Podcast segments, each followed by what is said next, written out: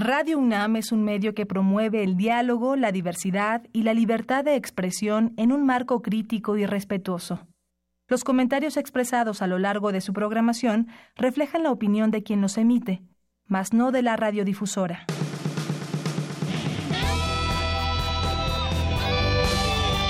Prisma RU. Relatamos al mundo.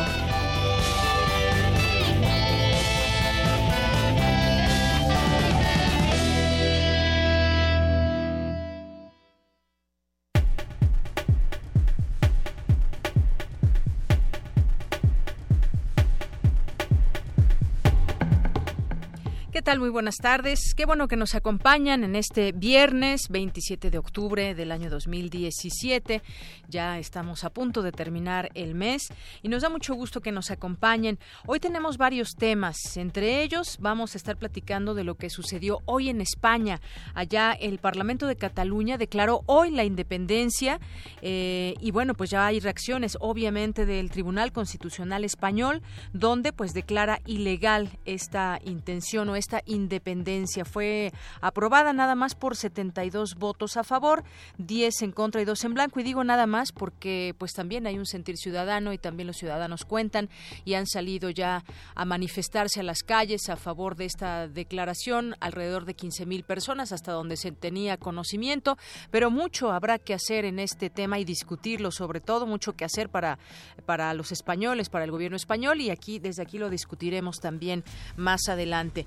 Bueno, también estaremos platicando de otros temas que tienen que ver con eh, pues lo que viene el Día de Muertos. Lo invitaremos eh, de paseo por esta mega ofrenda que pone la UNAM. Ya cumple 20 años y va a estar muy interesante ahora porque pues dedican esta mega ofrenda a Diego Rivera. Ya le tendremos también toda esta información. Y estaremos platicando también con el pintor y egresado de la Escuela Nacional de Artes Plásticas de la UNAM, Fernando Aceves, que nos invita a una exposición para mañana sábado. De esto le platicaremos también más adelante. Por supuesto, como todos los días, destacamos nuestras informaciones de la universidad y los invitamos a distintos eventos que se generan desde la Universidad Nacional Autónoma de México. También seguiremos en ese tema de los sismos discutiendo desde varios puntos y varias aristas en que se puede tocar este, este tema.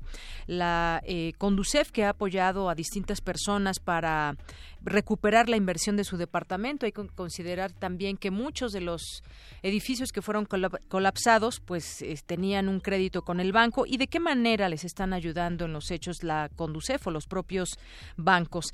Y también estaremos ligado a ese tema de los sismos platicando con el licenciado Ernesto Rosas, titular de la Dirección de Vinculación Interinstitucional de la Confederación Mexicana de Organizaciones en favor de personas con discapacidad. También todos estos edificios muchas veces y ahora sobre todo en la reconstrucción piden que también pues se les den facilidades porque ellos también eh, quieren ser partícipes de simulacros y de eh, cuando suene la alerta sísmica poder tener lugares por donde desplazarse de una manera más fácil. De esto y más platicaremos hoy aquí en Prisma RU. Por supuesto, hoy es viernes de Cantera RU con mis compañeros Virginia Sánchez y Antonio Quijano. Y también tendremos Melomanía RU con Dulce Wet. Así que es parte de lo que tendremos hoy aquí en Prisma RU. Arrancamos con nuestro resumen informativo. Relatamos al mundo. Relatamos al mundo. Y a la una con siete le relatamos al mundo en este viernes 27 de octubre que el rector de la UNAM, Enrique Graue, y el director general del ISTE, José Reyes Baeza, firmaron un convenio de colaboración para realizar de manera conjunta proyectos de enseñanza, capacitación, investigación y asistencia médica y administrativa. Este año, la tradicional mega ofrenda de la UNAM cumple 20 años y está dedicada al pintor Diego Rivera. Les decía, el 24 de noviembre se cumplen 60 años de su fallecimiento y también estarán dedicadas a las víctimas de los sismos. La UNAM invita a estudiantes y al público general al Festival de, de, la Física para la Vida. Se llevará a cabo del 27 al 29 de octubre y es organizado por el Instituto de Física de la UNAM y el Museo de Ciencias Universum. Investigadores portugueses han demostrado por primera vez que los peces tienen estados emocionales desencadenados por la forma en que perciben los estímulos ambientales. En los temas nacionales, por 67 votos a favor y 25 en contra, el Pleno del Senado aprobó en lo general y lo particular la ley de ingresos que regirá la recaudación del gobierno federal el próximo año. Al respecto, el secretario de Hacienda, José Antonio Mid, destacó la importancia de etiquetar ingresos adicionales para la reconstrucción por las afectaciones de los sismos recientes. El gobierno de la Ciudad de México informó que son 33 los inmuebles dañados durante el sismo del 19 de septiembre, mismos que tendrán que ser demolidos por poner en riesgo la vida de sus habitantes. El derrumbe de los puentes peatonales del campus sur del Tecnológico de Monterrey durante el sismo se debió a que las bases que lo sostenían eran muy cortas, informó la institución es decir, que estaban mal hechos. La prensa en México ha sufrido una escalada de violencia, reportó la Sociedad Interamericana de Prensa y señaló el alto índice de impunidad y la inseguridad en la que viven los periodistas en el país. El vocero del Grupo Coordinación Guerrero, Roberto Álvarez, confirmó la detención de 49 policías ciudadanos de la comunidad de Mezcala en la zona centro del estado por policías estatales y elementos del ejército. La Procuraduría General de la República y la Policía Federal recapturaron en Jutepec, Morelos, a Carlos Sebastián Díaz, presunto miembro de la organización de los Beltrán Leiva. Y en economía, de julio a septiembre, Pemex rompió la racha positiva que venía arrastrando en 2017 al registrar una pérdida neta de 101 mil millones de pesos según su reporte financiero. Del mismo modo, durante el tercer trimestre de este año, la Comisión Federal de Electricidad reportó una pérdida neta superior a los 2.350 millones de pesos. En nuestros temas internacionales, ante la declaración de independencia de Cataluña, diversos países, tales como Francia, Alemania y Estados Unidos, ofrecieron su apoyo al gobierno español y llamaron a un país unido. Juan Manuel Santos, presidente de Colombia, insistió en que hay mucha gente interesada en el fracaso de la estrategia para erradicar los narcocultivos y mencionó a los cárteles mexicanos que compran la droga colombiana para introducirla en Estados Unidos. Hoy en la UNAM, ¿qué hacer y a dónde ir? Este es el último fin de semana de la exposición de Yucatech Otolab, Energía hecha a mano de Amor Muñoz. Tienes hasta este domingo. Hoy puedes asistir hasta las 19 horas al Museo Universitario de Ciencias y Arte Roma, ubicado en Tonala 51. No te puedes perder La huida de Quetzalcoatl de Miguel León Portilla en el Teatro Juan Ruiz de Alarcón en el Centro Cultural Universitario. Este viernes a las 20 horas. El costo es de 150 pesos por persona. Recuerda, el teatro es fundamental porque es cultura, es poesía y es necesario.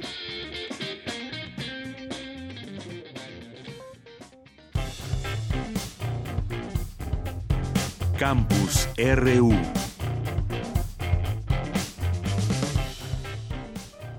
Ya estamos en nuestro campus RU. En este día y bueno, vamos a arrancar con mi compañero, con mi compañera Ruth Salazar, porque nos vamos a, a los temas internacionales. Vamos antes con mi compañera Cristina Godínez, que nos tiene información sobre algunas reflexiones sobre los estudios de ciencia eh, tecnología y la sociedad en América Latina que se dieron en el Centro de Investigaciones Interdisciplinarias en Ciencias y Humanidades. Adelante, Cristina. De Yanira, auditorio de Prisma RU, los científicos que se enfocan en el estudio de la ciencia, la tecnología y la innovación reflexionan sobre el papel que juegan estos campos del saber en nuestras vidas. Y del tema habla el doctor Luis Reyes Galindo, de la Universidad Estatal de Campiñas, Brasil. ¿De dónde salen los estudios CTS en Latinoamérica? Y de aquí voy a seguir un, artículo que publicamos en Tapuya, vayan y leanlo, por favor, de Ebe Besuri y Pablo Kramer, que es muy simbólico porque son dos personas súper importantes en Latinoamérica en este tipo de reflexiones. Y bueno, en América Latina, o sea, las reflexiones sobre ciencia siempre fueron encaminadas a ser muy críticas. Entonces, empiezan ahí por los 50, una diferencia grande con lo que es STS, que es el campo en el que yo estoy. Pero desde el principio Science and Technology Studies está muy encaminado a realmente ver la ciencia y hacer estudios sociales sobre la ciencia. Para el también físico y doctor en filosofía, es muy importante ir a los laboratorios y ver cómo los científicos hacen su quehacer, pero también es importante saber qué hacen las personas que desarrollan políticas públicas. En fin, ir y observar a los científicos trabajando y a partir de ahí posiblemente hacer críticas sobre la ciencia y la tecnología. Posiblemente no. A lo mejor lo único que quieres es describir cómo es que realmente se hace la ciencia y la tecnología y no quedarse con esta idea vaga de qué es lo que hace un científico, que pues, todo mundo más o menos sabe en nuestras sociedades, pero realmente nadie sabe. En cambio, los estudios CTS tomaron un camino muy diferente, que era muchos ex científicos hablando ¿no? sobre lo que hacían, cómo vivían el hacer política. Mucha gente eran políticos, trabajaban en la interfaz de, política y ciencia. Y realmente hacer reflexiones muy al estilo, y va a sonar horrible, pero del intelectual latinoamericano, que, que solo opina. ¿no? Los estudios CTS están inmersos en toda una tradición intelectual. El investigador concluye que sí hay una gran diferencia entre los que observan cómo se hace la ciencia y la tecnología y los que solo dan una opinión de cómo se hace. Deyanira, este es mi reporte. Buenas tardes. Gracias, Cristina. Muy buenas tardes. Y bueno, vayamos entrando a ese tema que le anunciábamos sobre los sismos, visto desde distintas aristas y sobre todo siguiendo algunos casos. Después de que se dio el sismo y, ya se tiene el número de edificios colapsados, personas que, que pues ya no tienen dónde vivir y que tenían pendientes cosas como un crédito, sin más ni menos, un crédito a 15, 20 o más. Y sabemos que el banco, pues de pronto, eh, pues los intereses son altos y muchas otras cosas. ¿Cómo quedan estas estas personas, qué tanto se hacen cargo los bancos o no de, la, de, apoyar a las personas que, que tienen abierto un, un crédito.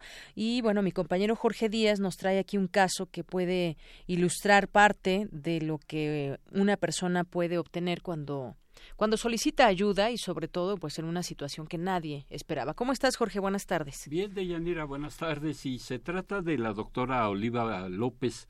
Ella es académica de psicología de la FES Iztacala eh, de la UNAM.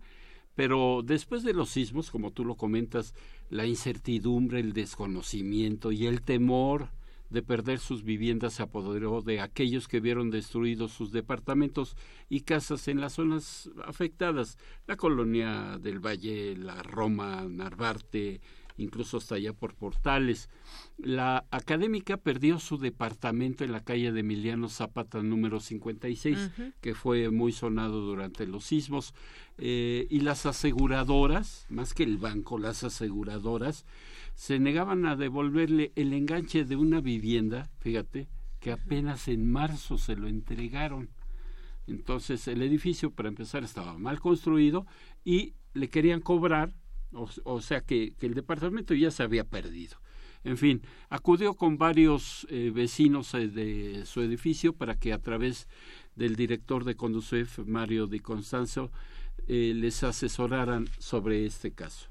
En este caso, la verdad es que la Conducef hizo un trabajo extraordinario de negociación y nos ha atendido, no solo a nosotros, creo que es justo decir que la Conducef sí ha hecho público una, una invitación a todos los afectados en este evento, pues para que acudan, todos aquellos que, que hemos tenido seguros, ¿no? Pues para que nos den una atención y una orientación, ¿qué es lo que nos falta. En este país nos hace falta una cultura de la información en muchos temas. Y ahora con este evento, la verdad es que ha salido todo este tema de las obligaciones y derechos a los que están eh, obligados tanto los bancos, las aseguradoras y nosotros como particulares. Esa cultura de la desinformación de Yanira y sus dudas fueron despejadas por el propio director de la Conducef. Particularmente eh, cuando tú tienes un crédito, adquiriste tu vivienda eh, a través de un crédito, es pues 99% de las veces eh, posible de que tengas un seguro de daños asociado a este crédito. En tal virtud, eh, eh, una persona que esté en esa situación, pues tiene toda la protección de la Conducef a la hora de la aplicación y de la reclamación de este seguro de daños. Esta entidad que vigila las actividades financieras y de aseguradoras tiene ya 150 casos donde hubo hay tres, tres este, tipos de casos. Pérdida total, daños parciales o que el edificio de al lado quedó severamente dañado. El tuyo no, pero existe el peligro de que se le venga encima esa construcción en mal estado. Vamos a escuchar más de Mario de Constanzo. Por ejemplo, si las personas que no pueden ocupar ahorita su departamento tienen que pagar un hotel o una renta, esto está cubierto en muchas de las veces por el seguro. Al final, la académica universitaria le fue devuelto el enganche de su vivienda y una indemnización que le permitirá acceder a otro crédito. Mario de Constanzo dijo a Radio UNAM que en ocasiones las aseguradoras ponen en letras chiquitas aquellos beneficios para quienes los contratan. Sin embargo, en la mayoría de los casos, y en particular el de la doctora López, se llegó a un buen término de las negociaciones logramos primer primer lugar que pues como er, era de derecho eh, eh, no tuviera eh, Olivia que pagar el, lo que restaba del crédito. Es decir el banco asumió este crédito o este saldo que estaba pendiente y además se generó una indemnización que fuese lo suficientemente alta como para que ella recuperara lo de su enganche, porque era absurdo que si en el mes de marzo había pagado un enganche por su casa, que, con la aplicación del seguro pues quedara de ver y además no recuperara ni el enganche.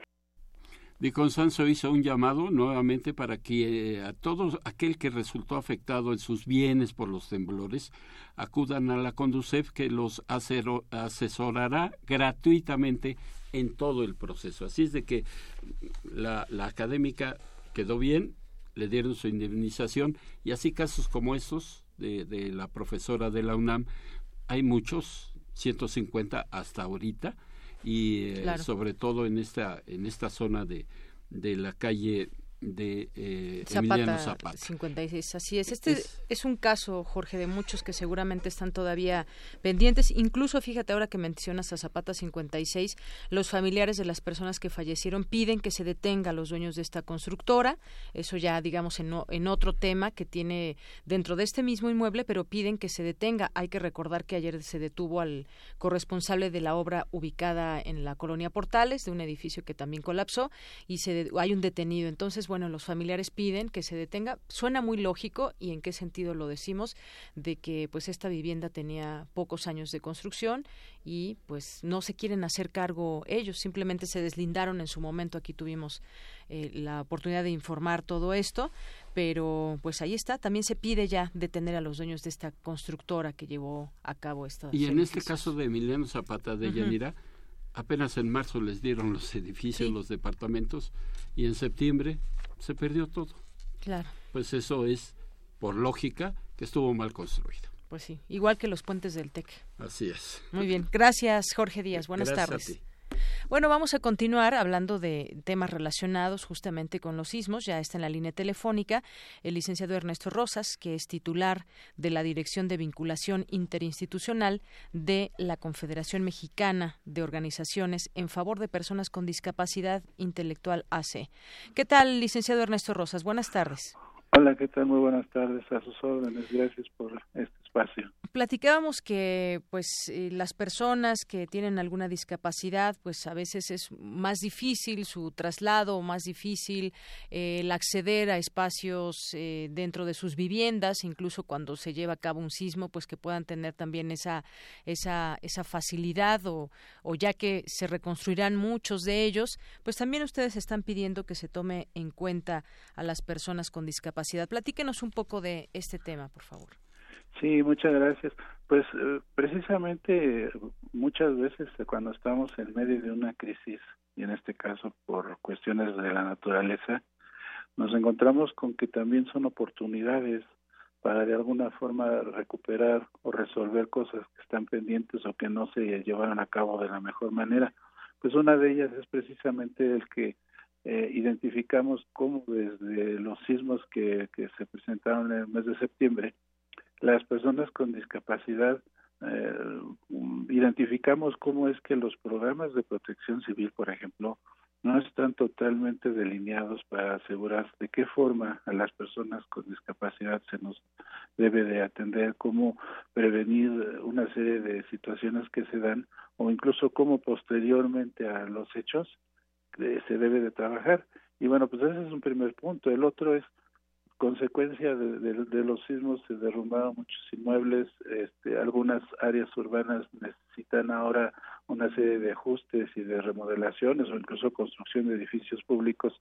Creo que esta es la oportunidad en la que las personas con discapacidad hemos hablado ya por muchos años de la necesidad de que tengamos ciudades, viviendas, entornos accesibles de manera eh, con un diseño universal como se habla y cuando hablamos de diseño universal es que de origen estos inmuebles, estos entornos o estos servicios estén adecuados para todo tipo de personas y entre ellos a las personas con discapacidad. Hoy, hoy por hoy varias organizaciones, no solo COFE, algunas otras más, estamos eh, participando en un movimiento que se, se llama reconstrucción incluyente, es decir, buscamos que todo este trabajo que está haciendo de reconstrucción contemple a todos y cada una de las personas que tengamos eh, edificios accesibles, que tengamos entornos adecuados, es decir, con banquetas, con paradas de autobuses adecuados, con parques, con espacios que cuenten con especificaciones eh, técnicas y arquitectónicas indicadas que la vivienda, muchas casas se van a reconstruir, bueno, pues los los que les toca construir vivienda eh, tengan los elementos técnicos para saber cómo hacer que tengan rampas, que tengan cajones de, estacionamiento con espacios adecuados, elevadores, este, señalizaciones en braille, etcétera. Ya hoy por hoy ya existe normatividad, existen lineamientos que nos permiten acercarnos a ello. Entonces, eso es un tema que, que habrá que trabajar mucho y creo que este es el momento oportuno. Es un momento oportuno, eh, Ernesto Rosas, y tiene que ver, como usted bien dice, eh, se tienen que tomar en cuenta los manuales, las guías que ya existen para personas con discapacidad en, situaciones de emergencia, para las construcciones. Y además, bueno, eso solamente sería cumplir la ley, que se verifique la observancia de estas leyes, es lo que ustedes están pidiendo. Y yo también quisiera preguntarle, pues, cómo se ha avanzado en ese tema, porque usted también mencionaba otros espacios, además de la vivienda, otros espacios que es la calle por donde también transitan personas con discapacidad. ¿Cómo se ha avanzado en los últimos años? Hemos visto que en algunos lugares pues se ha ido adecuando desde el transporte público hasta las calles en, las en lo que refiere a las banquetas y demás. ¿Cómo califica usted este avance también que se ha tenido poco a poco en la ciudad? Yo creo que insuficiente todavía. Por ejemplo, las banquetas lo que se espera es que en todas las esquinas tengan rampas para que las, los usuarios de sillas de ruedas y quienes tienen problemas de movilidad eh, lo hagan de manera cómoda. ¿Qué sucede? A pesar de que hay un reglamento de construcción o hay normas técnicas complementarias o hay lineamientos de accesibilidad, eh, el tema es que cuando se llega a materializar todas estas acciones de accesibilidad, no se hacen conforme a las normas técnicas y entonces son rampas que, que no ayudan, rampas que son incluso a veces un riesgo, o, o lo peor, hay una esquina con rampa y a la siguiente no la hay, y entonces la persona que hace pues se baja un arroyo, ¿no? Eh, los edificios públicos muchas veces este, se construyen de manera muy bonita, con muchos elementos de, de que las hacen ver bien, pero no contemplan de origen que haya accesibilidad y entonces ahí vienen los problemas, ¿no? Que de alguna forma no no nos permiten yo yo podría decir que a lo mejor hay un avance así de accesibilidad, pero tal vez me atrevería a decir que del 40% cuando mucho. Muy bien. Bueno, pues estamos atentos a este tema. creo que es un buen momento para que ustedes alcen la voz y digan aquí estamos presentes y queremos en estas nuevas construcciones que exista esta accesibilidad a las personas con discapacidad y bueno, con las todas las discapacidades que podamos conocer. Pues le agradezco mucho eh, Ernesto Rosas que nos platique un poco del tema y que ponga el tema sobre la mesa para las autoridades también que lo puedan contemplar en los nuevos sí, Muchas gracias y estamos a la orden de nuestros sitios de Confe, tanto libreacceso.org y este Coamex, que es una coalición de organizaciones en donde podrán eh, ver toda esta información y sobre todo en este caso cómo participar en este trabajo. Muy bien, muchas gracias, licenciado Ernesto Rosas. Al contrario, sus órdenes. Muy buenas tardes. Buenas tardes, gracias. Internacional RU.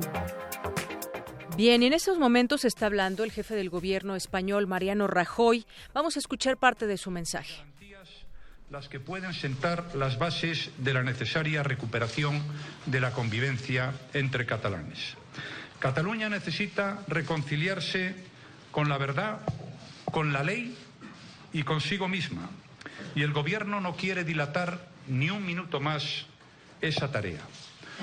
Por eso he decidido convocar cuanto antes esas elecciones libres, limpias y legales que puedan restaurar la democracia en la comunidad autónoma. Nunca hemos querido llegar a esta situación, nunca. Ni creemos que sea bueno prolongar esta excepcionalidad. Como hemos dicho siempre, no se trata de suspender la autonomía, sino de devolverla a la ley y a la concordia. Hoy también es un día Bien, pues escuchamos parte de las palabras que en este momento está pronunciando el presidente del gobierno español, Mariano Rajoy. Interesante porque dice que devolverá la normalidad a los catalanes.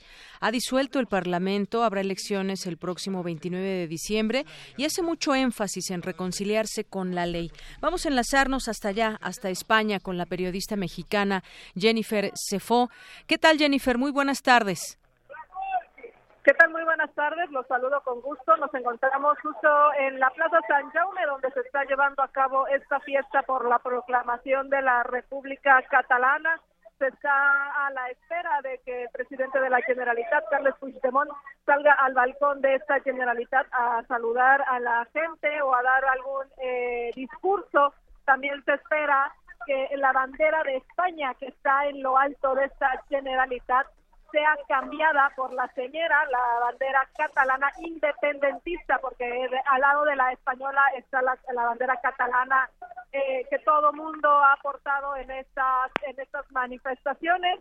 Eh, pues sí, como decías, pues hay cierto temor, sobre todo con la economía y cómo eh, va a transcurrir los próximos días con la reacción del gobierno español. Lo que sí eh, te puedo decir es que aquí en la plaza, mientras se daba el sí del Senado para aplicar el artículo 155, cuando hacen el anuncio en esta plaza, la gente pues obviamente mostró su malestar eh, eh, a través de rechiflas, pero en unísono empezó el grito, el grito de no tenemos miedo, no tinco, en catalán, no tenemos miedo, la gente está eh, en un momento en el que no quieren dar un paso atrás, no quiere que se dé un paso atrás. Vamos a ver cómo reacciona el gobierno español ante esto, porque también hay que recordar que hay dos barcos de las fuerzas de seguridad mandados por España estacionados aquí en el puerto de Cataluña, que son los que han actuado durante el referéndum, también cómo, cómo los va a distribuir en, en Cataluña para ver cómo restablecer esta legalidad o volver a las vías de la Constitución, según lo que eh, pues ha, pedido a través de esta aplicación del 155, o sea, la, disolver este Parlamento y convocar a elecciones. Lo que lo que podemos saber es que como vemos a esta gente, como vemos a esta sociedad, a pesar de que existe sí un separatismo, va a ser muy difícil, va a ser muy difícil que todo vuelva a la normalidad eh, de la nada. Esa normalidad eh, que quiere restablecer Mariano Rajoy va a ser eh, muy complicado que vuelva, sobre todo desde la desde España hacia Cataluña. Así es, una situación muy difícil porque en este sentido es contrario completamente a lo que en algún momento había dicho el mismo Carles Puigdemont de abrirse al diálogo. Hay que recordar cuando proclamó aquella independencia hace unas semanas y después dijo también inmediatamente en ese mismo discurso que también se necesitaba negociar. Ahora esta disolución que se hace del Parlamento, pues ya tendrá también muchas reacciones en el propio Parlamento. Se espera ya en, cualquier momento de esta respuesta Carles Puigdemont. Hay miles de personas en las calles, pero no hay que olvidar también pues todo este tema que, que no solamente es en Cataluña, sino en toda España, y ese músculo que también mostraron los españoles a favor de la unidad, Jennifer. Pues sí, se, votó mucho a favor de esta unidad. Lo que pasa es que es, es, lo que justo mencionabas, no hubo una mediación, no hubo una coordinación entre ambos gobiernos que era lo que se necesitaba para volver a restablecer esta comunión de los catalanes con España. Hay, hay una cosa que aclarar, el, la, gente independentista, la gente patriota como tal, que, que se siente catalán de nacimiento y que no lo van a sacar de ahí, es solamente el 15% de Cataluña. La gente española que no acepta otra cosa es solamente el 10% sobre Cataluña. Estamos hablando de 7 millones de habitantes, lo cual la otra la otra parte hay que hay que señalarlo y si lo vemos en las eh, en las votaciones para presidencia para diputados para senadores están en contra del PP de la de, de esa forma de gobernar y aquí nunca se ha votado al PP ellos hay muchos que están en contra realmente del gobierno que se maneja en España, no tanto contra la, contra los españoles. Y es lo que ese mensaje que es el que han tratado de mandar que ellos no tienen nada en contra de España, pero tienen en contra de su gobierno. Entonces, esa esa separación de decir, pues sí quiero que cambie este gobierno, pero tampoco quiero que se vayan las empresas, que la economía, que la economía vaya recayendo, que no tengamos apoyo eh, de la Unión Europea. Eso es lo que te dicen los catalanes como tal. Es una es una fricción muy, es una línea muy delgada, la cual, pues, en estos momentos se pues se ha pasado, no se ha respetado, no se, por eso se pedía que se hiciera viable la voluntad del pueblo, llegar a unas votaciones, llegar a un referéndum que igual hubiera ganado el no en lugar del sí, pero que el presidente de España, refugiándose con la constitución, nunca quiso dar pie a ellos. Las, las equivocaciones vienen de los dos lados, tanto de la Generalitat de Cataluña como del gobierno español, a la manera de manejar eh, las cosas y llegar a este punto, al punto donde se declara esta República Catalana y pues la incertidumbre de saber qué va a pasar el día de mañana eh, en la reacción tal cual del gobierno de España cuando se aplique este artículo 155. Justamente, eh, Jennifer, hablando de ese tema, equivocaciones de ambos de ambos lados. Este tema, como se ha platicado, pues es un tema ya muy viejo. Pero hoy, justamente, el Senado español aprobó, fueron 262 votos a favor, 47 en contra y una abstención, eh, la solicitud del presidente Rajoy de aplicar este artículo 155 de la Constitución. ¿Qué implica este este artículo en, en los hechos con respecto a este tema de la autonomía de Cataluña, Jennifer? La autonomía se suspende completamente, se disuelve el Parlamento, se pidió la sesión del presidente de la Generalitat, vicepresidente y todos los consejeros. El día de hoy se, también se sumó a que se, se supone que se quedaba en, en vigor eh, la presidenta del Parlamento para tener control de lo que era carreteras y montañas solamente. No podían debatir, no podían poner eh, en la mesa candidatos a la presidencia. Se esperaba llegar a estas elecciones pues en un plazo de seis meses, que fuera a finales de enero, es lo que es lo que buscaba este artículo, restablecer la economía y sobre todo restablecer pues la la, la, la comunión la solidaridad y todo lo que lo que se ha perdido en esta España en Cataluña. Por eh, lo que va a aplicar en este artículo 155 es quitar la autonomía completa de de Cataluña. También hay que resaltar que en septiembre, en el momento en cuando interviene eh, la, la, Guardia Civil en el Departamento de Economía, que fue un 20 de septiembre, que fue la primera manifestación mayor aquí en Cataluña y por lo que hay dos presos eh, en Soto de Real en Madrid, ese día se intervino las finanzas de la Generalitat, se intervinieron las finanzas de toda eh, de todo el gobierno catalán, entonces era nada más eh, dar como el paso adelante a, hacer oficial que estaban intervenidas todas las finanzas, no, no se puede intervenir a esto, a la economía tal cual, sino todo tendrá función del gobierno español. Y también mencionar que las radios y televisiones públicas pasan también a manos del gobierno español.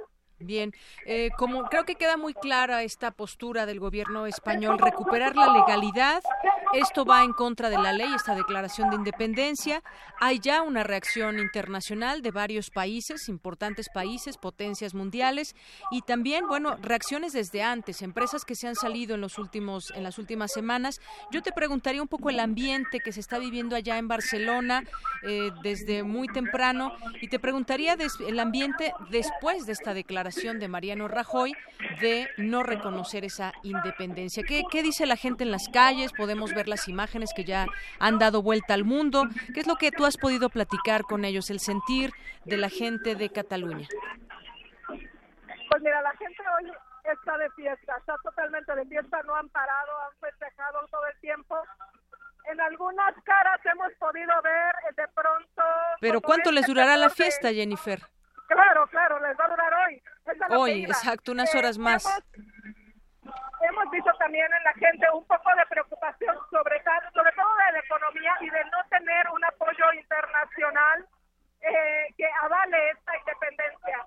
Sin embargo, ellos confían que poco a poco eso se puede restablecer y que se puede sacar adelante. Lo que es una realidad es que muchos catalanes están preocupados por lo que pueda suceder en los siguientes días, tanto de la reacción del Estado por tener las fuerzas aquí, las fuerzas civiles aquí, sobre todo de cómo se va a mantener eh, la economía de esta Cataluña, que pues como sabemos muchas empresas ya han salido, ya han abandonado eh, eh, pues Cataluña como tal. Lo que sí te puedo, lo que sí te puedo decir es que la Cataluña del norte, la que se encuentra en Francia, ha empezado a ser un fondo, un fondo, una caja de ahorro en el momento para en el momento que, que, las instituciones catalanas del sur, o sea España, las necesiten, pues ellos tener un respaldo a, pues a la Cataluña del sur que, que hace unos días dijeron no iban a dejar defensa. Claramente eso tampoco va a apoyar a, a subir una economía que claramente afectará tanto a España como a Cataluña. Muy bien. Bueno, pues eh, vamos a ver cuánto más dura esa fiesta en las calles.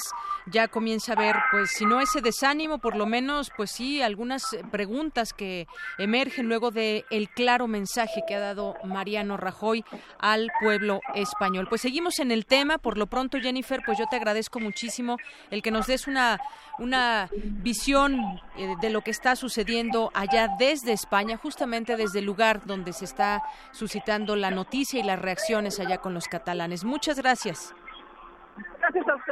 Muy buenas tardes. Muy buenas tardes a Jennifer Cefó, periodista mexicana que se encuentra allá y nos trae aquí pues los pormenores de cómo se está viviendo, cómo está este ambiente en torno a este a este tema. Las elecciones se llevarán a cabo el próximo 21 de diciembre. El ejecutivo ha procedido así esta misma tarde de pues eh, iniciar la intervención de Cataluña de forma inmediata tras recibir la autorización del Senado. Eh, podrán hacer fiesta y demás, pero hay una clara advertencia, una clara, un claro señalamiento e información de parte del gobierno español respaldado por el Senado. Vamos a escuchar también parte de lo que fue este discurso de Mariano Rajoy que ya escuchábamos hace unos momentos y en otra parte del discurso dijo lo siguiente.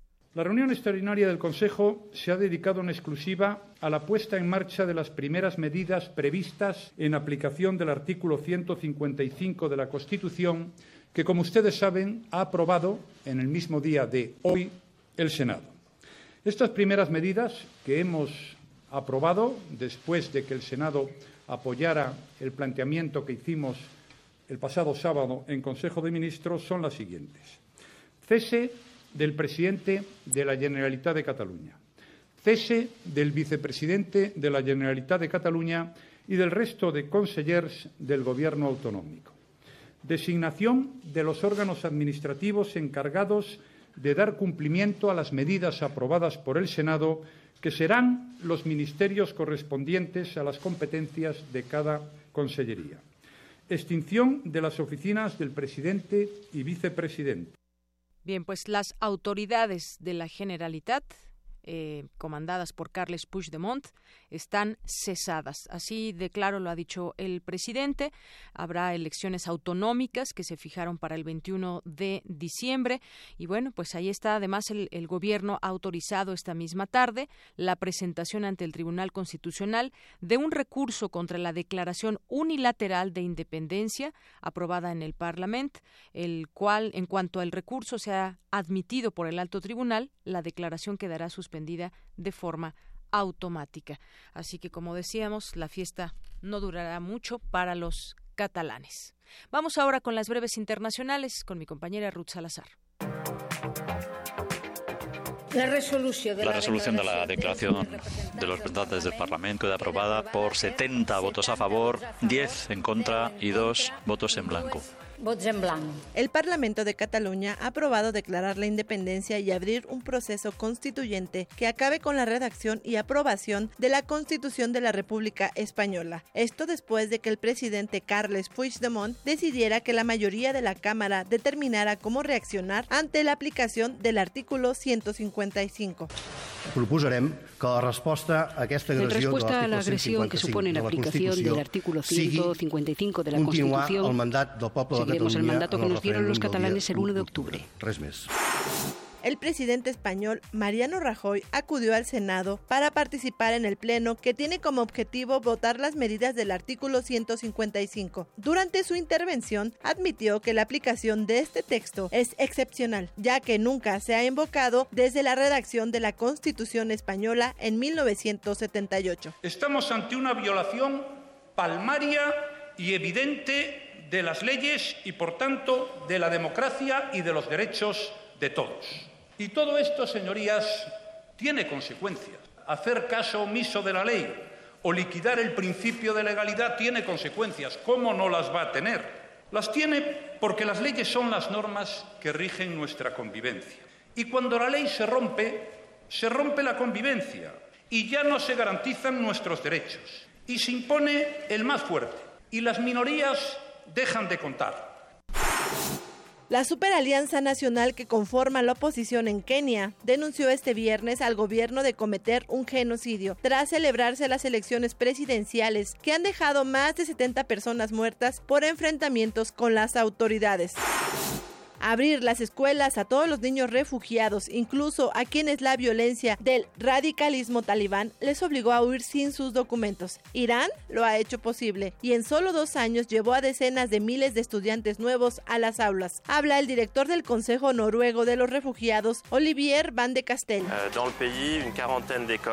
Hemos mantenido en el país unas 40 escuelas, esencialmente con aportaciones en equipamiento, algunas rehabilitaciones para que las escuelas pudieran reabrir y también con programas de acceso a la educación de niños desescolarizados durante años.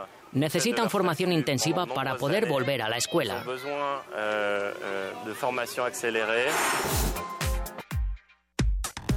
Relatamos al mundo. Relatamos al mundo.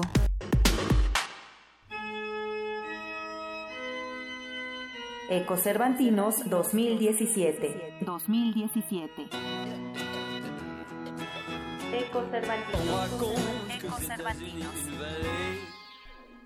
Bien, y nos enlazamos hasta el Festival Internacional Cervantino, edición 45, con mi compañera Dulce García. ¿Qué tal, Dulce? ¿Cómo estás? Muy buenas tardes.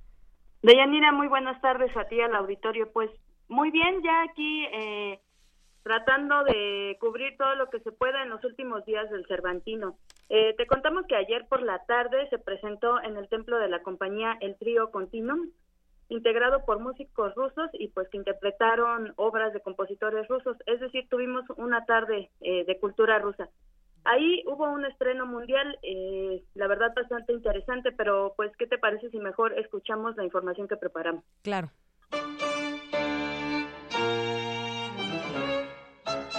Rusia para los oídos, compositores, intérpretes, música.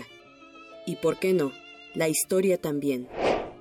Tras el asalto al Palacio de Invierno de Petrogrado en 1917, el triunfo de la revolución supuso para la cultura rusa la culminación de un proceso de transformaciones que en puridad había comenzado a gestarse en los últimos años de la Rusia zarista, con los precursores ballets de Stravinsky. Pero lo cierto es que la tradición compositiva rusa, que tiene un enfoque muy importante en la interpretación, no se fue perdiendo, sino que se incrementó durante todo el periodo soviético, aunque hay quienes pretenden hacer una distinción entre la escuela musical interpretativa y la escuela musical soviética, lo cierto es que no existe fractura alguna. El trío Continuum, a piano, cello y violín, dio la oportunidad de conocer parte de este panorama. Sus primeros movimientos, enérgicos, aludían a Mikhail Glinka. Para el maestro Raúl Díaz, este trío refleja a cabalidad el estado de ánimo de Glinka en ese momento. Él padecía de crisis nerviosas. No había forma de quitarle esas crisis nerviosas. Las medicinas naturalmente no se las quitaban, se las podían calmar. Además, se había acrecentado porque había sido rechazado por la mujer de la que estaba locamente enamorado pero la tradición musical rusa continúa hasta nuestros días. El trío Continuum está integrado por el violinista Sergei Korbenko, la pianista Irina Chiskina y el chelista Vladimir Sagaido. Este último, compositor de la obra que se estrenó de forma especial para la 45 edición del Festival Internacional Cervantino, titulada Fantasía sobre las canciones de la Revolución Rusa.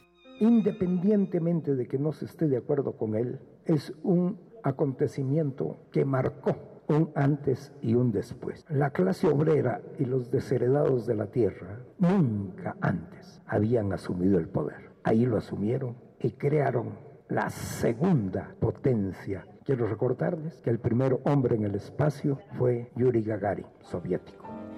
Y llegó de pronto una atmósfera sombría. El autor Sergei Rachmaninov. La obra trío elegíaco número uno en sol menor contrastaba con la juventud de este, 19 años. La revolución y pasión que en el templo de la compañía en Guanajuato expuso el trío Continuum finalizó con la danza rusa del ballet Petrushka de Stravinsky. Con lo que el Cervantino sin duda reafirmó su temática, las revoluciones. Para Radio UNAM, Dulce García. Pues dulce música para los oídos, pero también música y contexto en este sentido, con esta nota que nos, que nos trajiste hoy aquí en Prisma RU. Así es, Deyanira, pues este, de esto se trata porque en cada uno de los conciertos eh, los, mismos, los mismos músicos o a veces eh, pues gente que es especializada en este tipo de música eh, dan todo este contexto histórico, social y pues que es necesario mencionárselo al público para que sepa, digamos, cuál es como tal la temática que tiene el Cervantino. Muy bien, y en esa temática eh, sumergidos en el tema de las revoluciones. Pues muchas gracias, Dulce. Gracias a ti, buenas tardes, Deyanira. Buenas tardes. Relatamos al mundo. Relatamos al mundo. Prisma RU. Relatamos al mundo.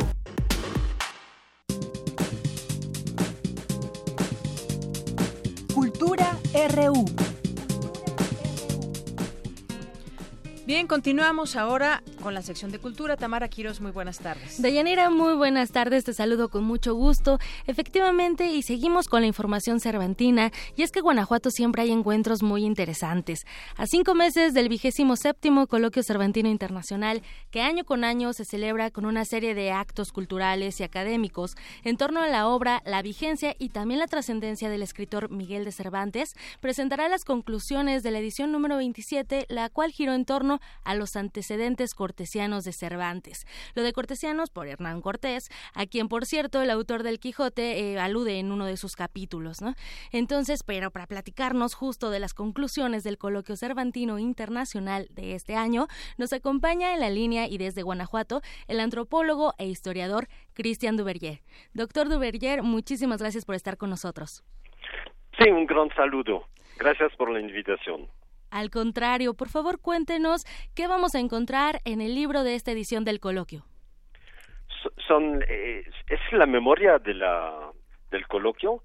Aquí aparecen las ponencias, que son ponencias de cada, cada una eh, de, de una hora, lo que significa que es un es un, una pequeña investigación y lo interesante es que finalmente después de muchos años dedicados al estudio del siglo de oro, este coloquio cervantino decidió de mexicanizarse, ¿no? Y de volver a un tema mexicano. Y este tema fue el tema cortesiano. Y realmente la, la las presentaciones han eh, girado alrededor de, de la de la presentación que hice de la obra de Cortés. En mi idea, Cortés escribió no solamente las cartas de relación, sino también la historia verdadera de la conquista que normalmente se atribuye a Dios del Castillo. Entonces, las discusiones eh, toman el, el, tema, ¿no? Y giran alrededor del tema. Y finalmente lo que podemos subrayar es que la, hubo una delegación francesa muy importante que, que vino y fueron seis los, las intervenciones de los académicos franceses y, y, las otras son de fueron de, de México y eh, finalmente creo que se amplió el, el, el, contexto de la reflexión y no hubo realmente rechazo de la perspectiva de considerar a Cortés como realmente un gran escritor, porque es mi idea. Cortés hay, evidentemente es un hombre de guerra, es un hombre, es un conquistador, pero hizo otra cosa de su vida, hizo una obra literaria. Y finalmente este coloquio ha reunido a la vez historiadores y, y especialistas de literatura. Y creo que eso da un toque particular a este coloquio. Entonces eh, ahora tenemos el libro de que registra todo lo que ha sido dicho en, durante esa, esa semana, en mayo. Así es, en mayo nosotros anduvimos por allá, sobre todo, como bien lo menciona, doctor, un coloquio en donde esa tesis era la que usted sostiene, ¿no? Sobre el posible cambio de autoría en la historia verdadera de la conquista y como ahora bien lo menciona, esta parte eh, literaria, donde también uno de los eh, temas inéditos que se tocaron en el coloquio fue la poesía de Martín Cortés, hijo del conquistador. Sí, eso es una cosa poco realmente poco conocida, pero eh, Martín Cortés llega a México en, a finales del año 1562 con la idea de eh, recuperar el poder y de reinstalar una especie de, de, poder cortesiano en la Nueva España. Y finalmente nunca, nunca se, se decidió a tomar el poder y nunca eh, entró en el poder. ¿Y qué hizo? Por, y finalmente, ¿qué hizo Martín? ¿A qué se dedicó durante esos años? A hacer poesía.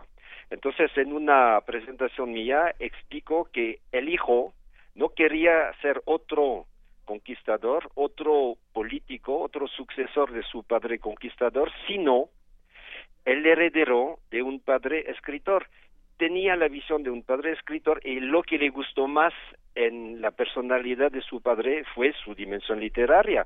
Y Martín Cortés durante toda su, su vida se dedicó a hacer poesía y a, a también a, a, ayudar los poetas y a, como mecenas, ¿no?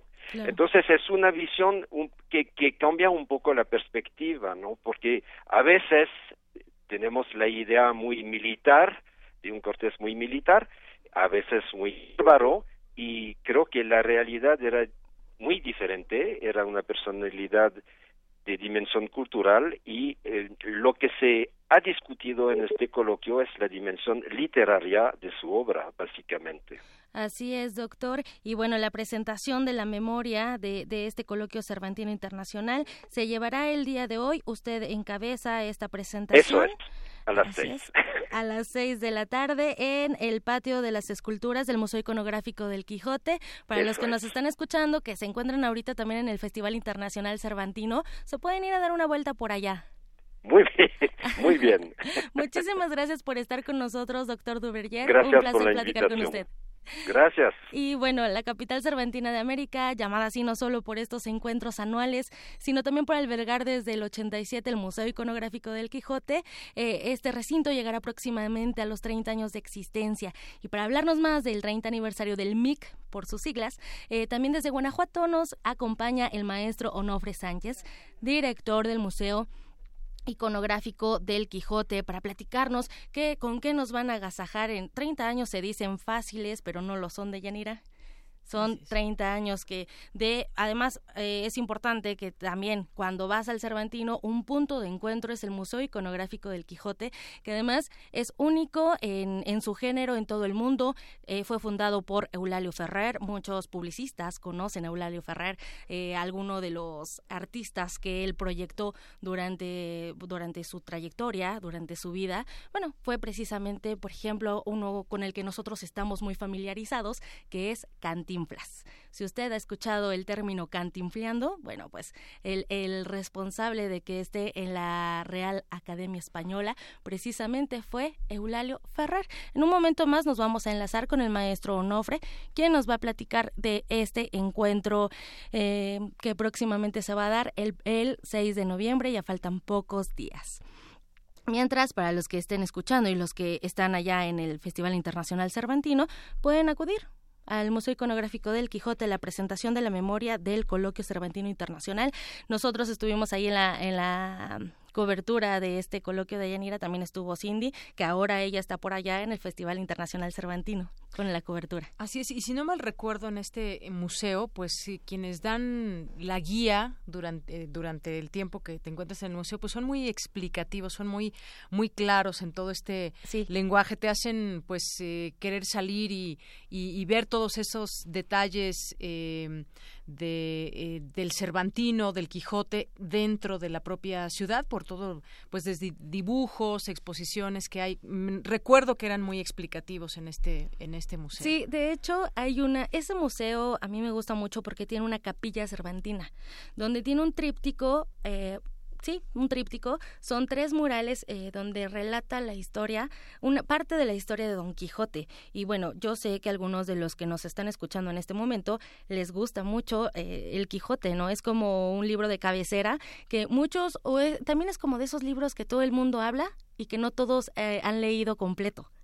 Exacto, sí. Eh, yo creo que es un libro que pues siempre se refiere de la literatura universal y que de pronto pues es tan famoso este libro y sigue teniendo vigencia y además hay libros que hablan sobre ese libro o libros que hablan sobre los personajes del Quijote y bueno, en ese sentido pues vale la pena leer esa obra original. Sí, y precisamente el Coloquio Internacional Cervantino que en este en esta edición de, en mayo se enfocó a los antecedentes de Cortés fue porque también, curiosamente, eh, murió en el año en que Cervantes nació, en 1547.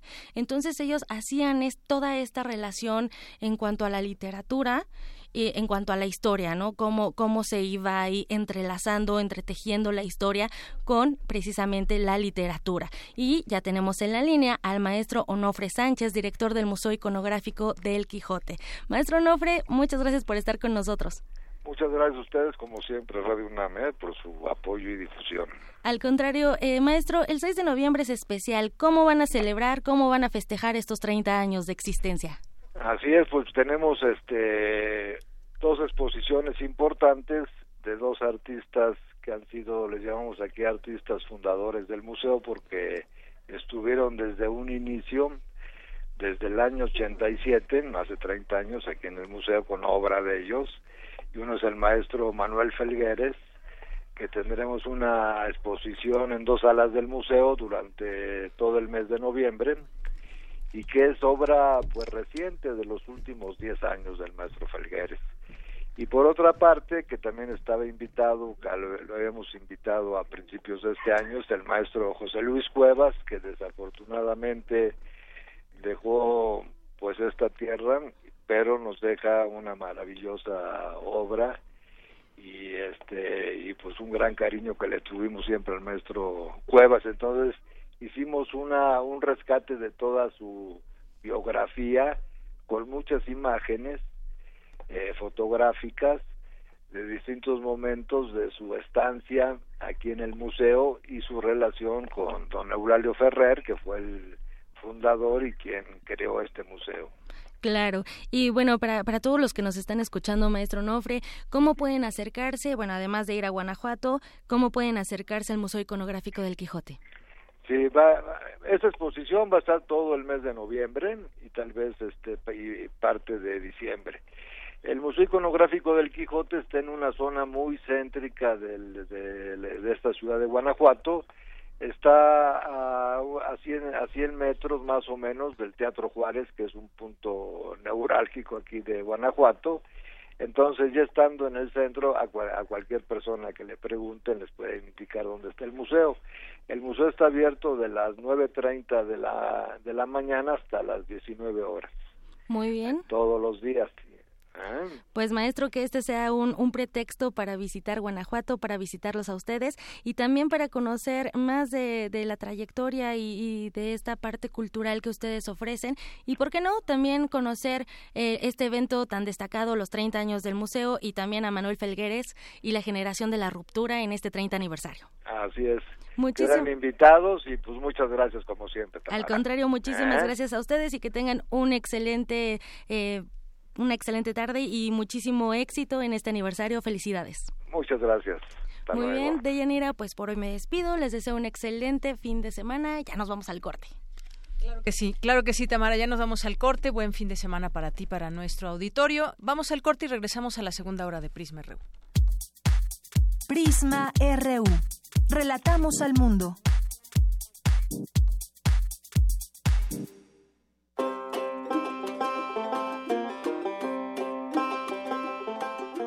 En el año 2017, la República de Finlandia celebra sus primeros 100 años de independencia. Con ese motivo, Radio UNAM y la Embajada de Finlandia en México coproducen una nueva serie radiofónica.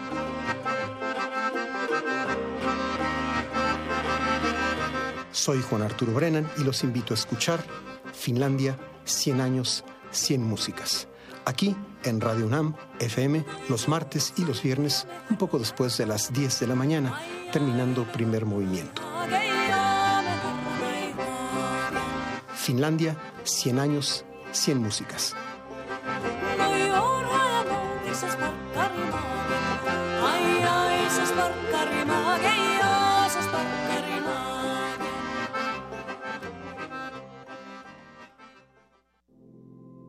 Ante la situación de emergencia, no hagas caso a rumores, infórmate mediante fuentes oficiales. Los sismos no se pueden predecir ni con los desarrollos científicos más actuales. Ante un rumor, conserva la calma y analiza quién emite esa información antes de compartirla. Utiliza responsablemente las redes sociales. Recuerda, la desinformación, lejos de ayudar, puede crear caos y confundir.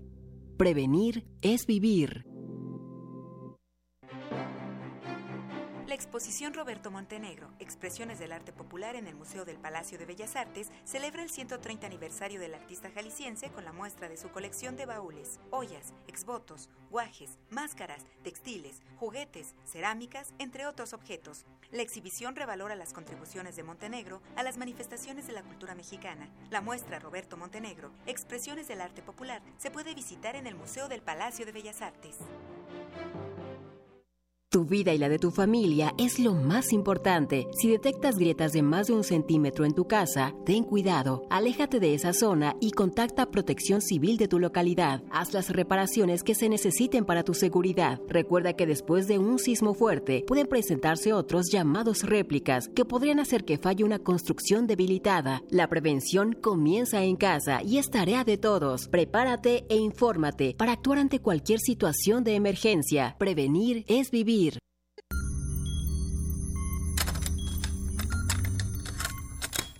Ponte los audífonos con una pregunta clara. ¿A qué, suena, este momento?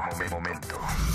Si pudieras musicalizar a cualquier persona, cualquier evento, cualquier circunstancia, tienes música para ir de un lugar a otro. ¿Cómo crees que sonaría?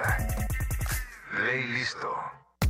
Complacencias musicales de personajes poco complacientes. Lunes, 22 horas. Por el 96.1 de FM, Radio UNAM. Relatamos al mundo. Relatamos al mundo.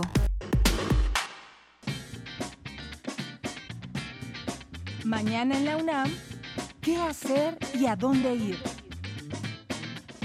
La Coordinación de Universidad Abierta y Educación a Distancia te invita este sábado al coloquio Retos y Tendencias de la Tecnología en el ámbito educativo, en el auditorio Dr. Pablo González Casanova, de las 10 a las 12.30 horas. No puedes faltar. Ya es fin de semana y la nos trae un poco de Francia. Mañana se presentará el Ballet Nacional de Marsella con la dirección de Emio Greco y Pieter Scholten en la sala Miguel Covarrubias del Centro Cultural Universitario. La cita es a las 19 horas. El acceso es de 150 pesos por persona. Baúl de citas.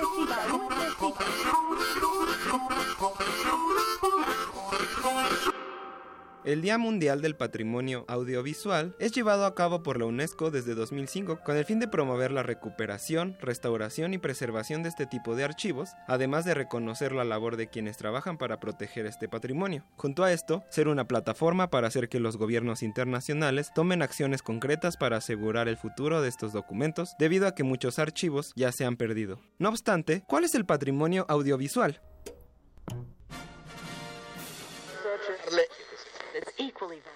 Dentro del grupo de archivos audiovisuales se considera la fotografía, las películas, los programas de radio y televisión, además de grabaciones de audio y video. El valor de cada uno de estos radica en ser parte de la memoria y la identidad de cada pueblo, así como del registro de la vida humana. Son testimonios de eventos trascendentes y son vestigios de todo tipo de cambio, desde tipos de archivo en audio, video y foto, hasta aspectos políticos, sociales, económicos y del entorno. La particularidad de estos archivos es que permiten un acercamiento casi único a los hechos, reconstruyéndolos desde lo visual y lo auditivo. Y son parte, mayormente, de la historia del siglo XX y XXI. La UNESCO ha declarado que es de suma importancia que todo este cuerpo de documentos sean digitalizados en los próximos 5 a 10 años, debido al peligro de perderlos definitivamente. Muchas asociaciones han hecho evidente que es necesario encontrar medios para su conservación y que el acceso a estos archivos sea amplio y universal.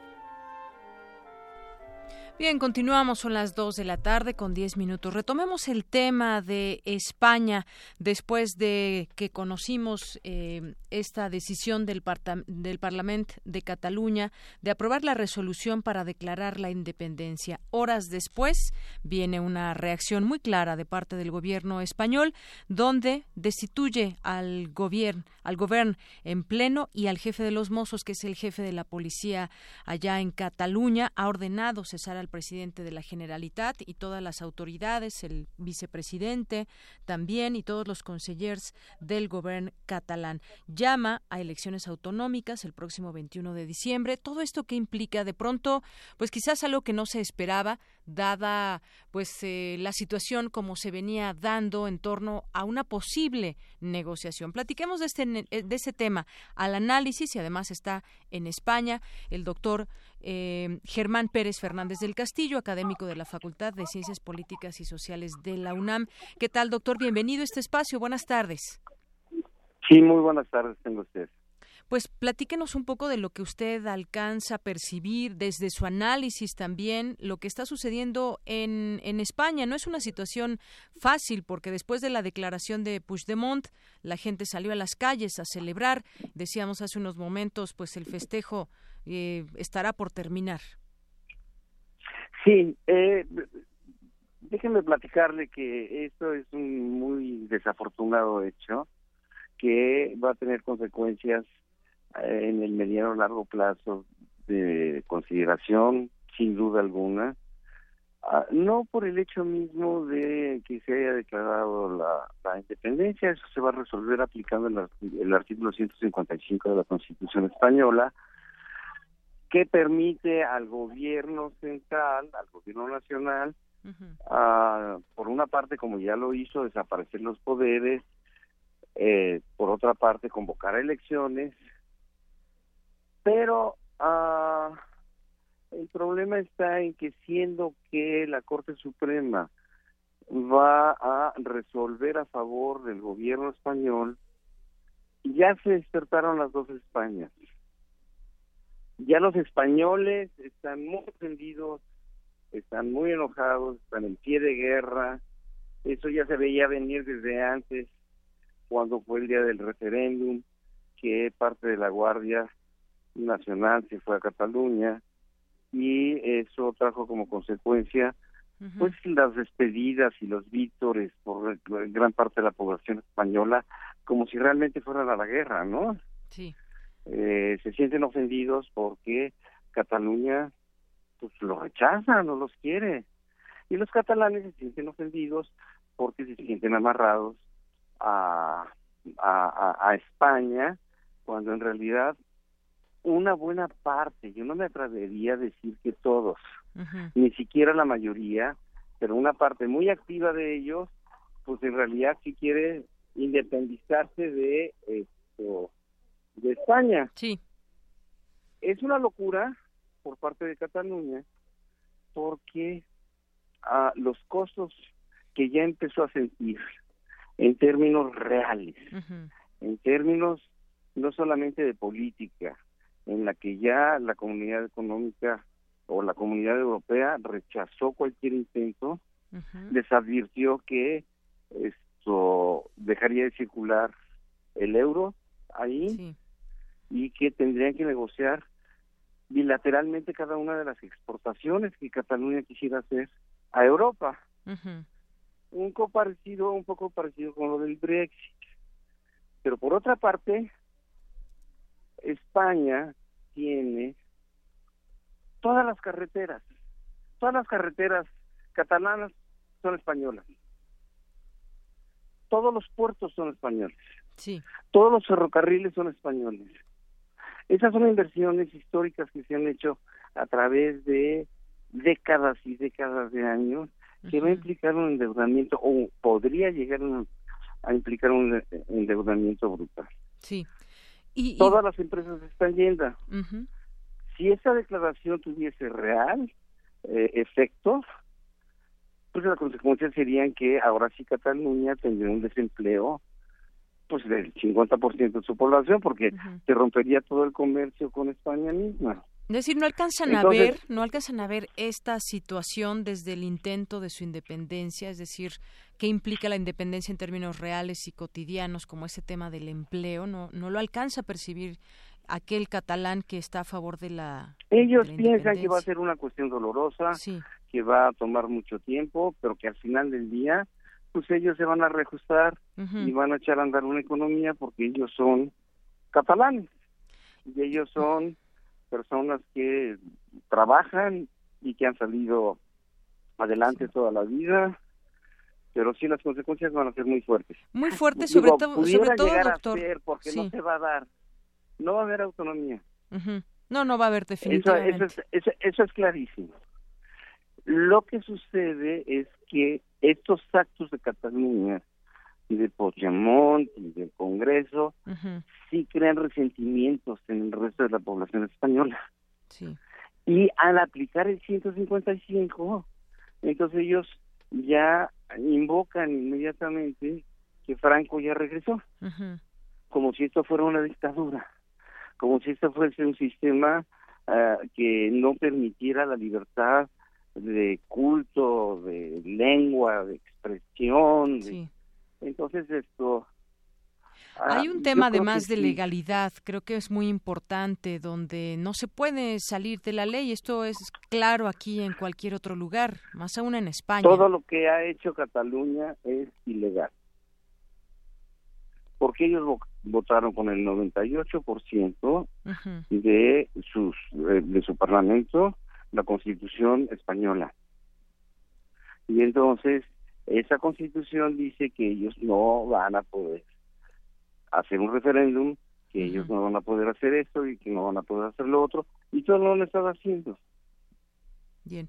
Bueno, pues, Entonces, el gobierno español en este momento va a intervenir la hacienda de Cataluña y va a destruir todo aquel mecanismo que se había venido construyendo pendiente a una autonomía como país, no como comunidad.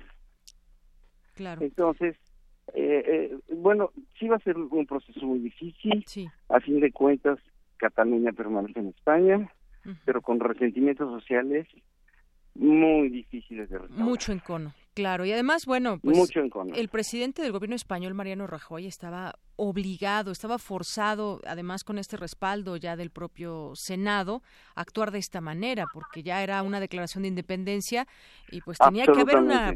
Reacción inmediata y además eh, muy contundente y creo que pues la ha dado el gobierno Se tardó, se tardó, se tardó se tardó demasiado. y se tardó en solucionar Y- este problema años si nos ponemos Bueno, desde luego, Rajoy ha sido displicente en este asunto.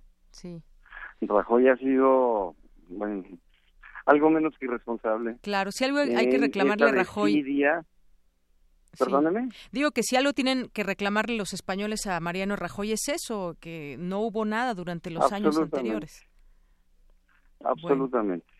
Pues ni hablar, doctor, pues le agradezco mucho que esté aquí con nosotros en Radio UNAM. Bueno, el gusto es mío de platicar con usted y con su auditorio. Igualmente, doctor, que esté muy bien. Buenas tardes, hasta luego. Hasta luego, buenas tardes, doctor Germán Pérez Fernández del Castillo, académico de la Facultad de Ciencias Políticas y Sociales de la UNAM. Pues vaya tema que seguirá, ya lo seguiremos platicando el próximo lunes. Relatamos al mundo. Relatamos al mundo. Porque tu opinión es importante, síguenos en nuestras redes sociales, en Facebook como Prisma RU y en Twitter como arroba PrismaRU. Y otro tema del cual seguiremos platicando también en próximos días, pero hoy tenemos esta información de que aumenta la oferta académica de nuestra máxima casa de estudios al crearse un acuerdo entre la UNAM y el ISTE para crear la licenciatura en nutriología. Adelante, Jorge.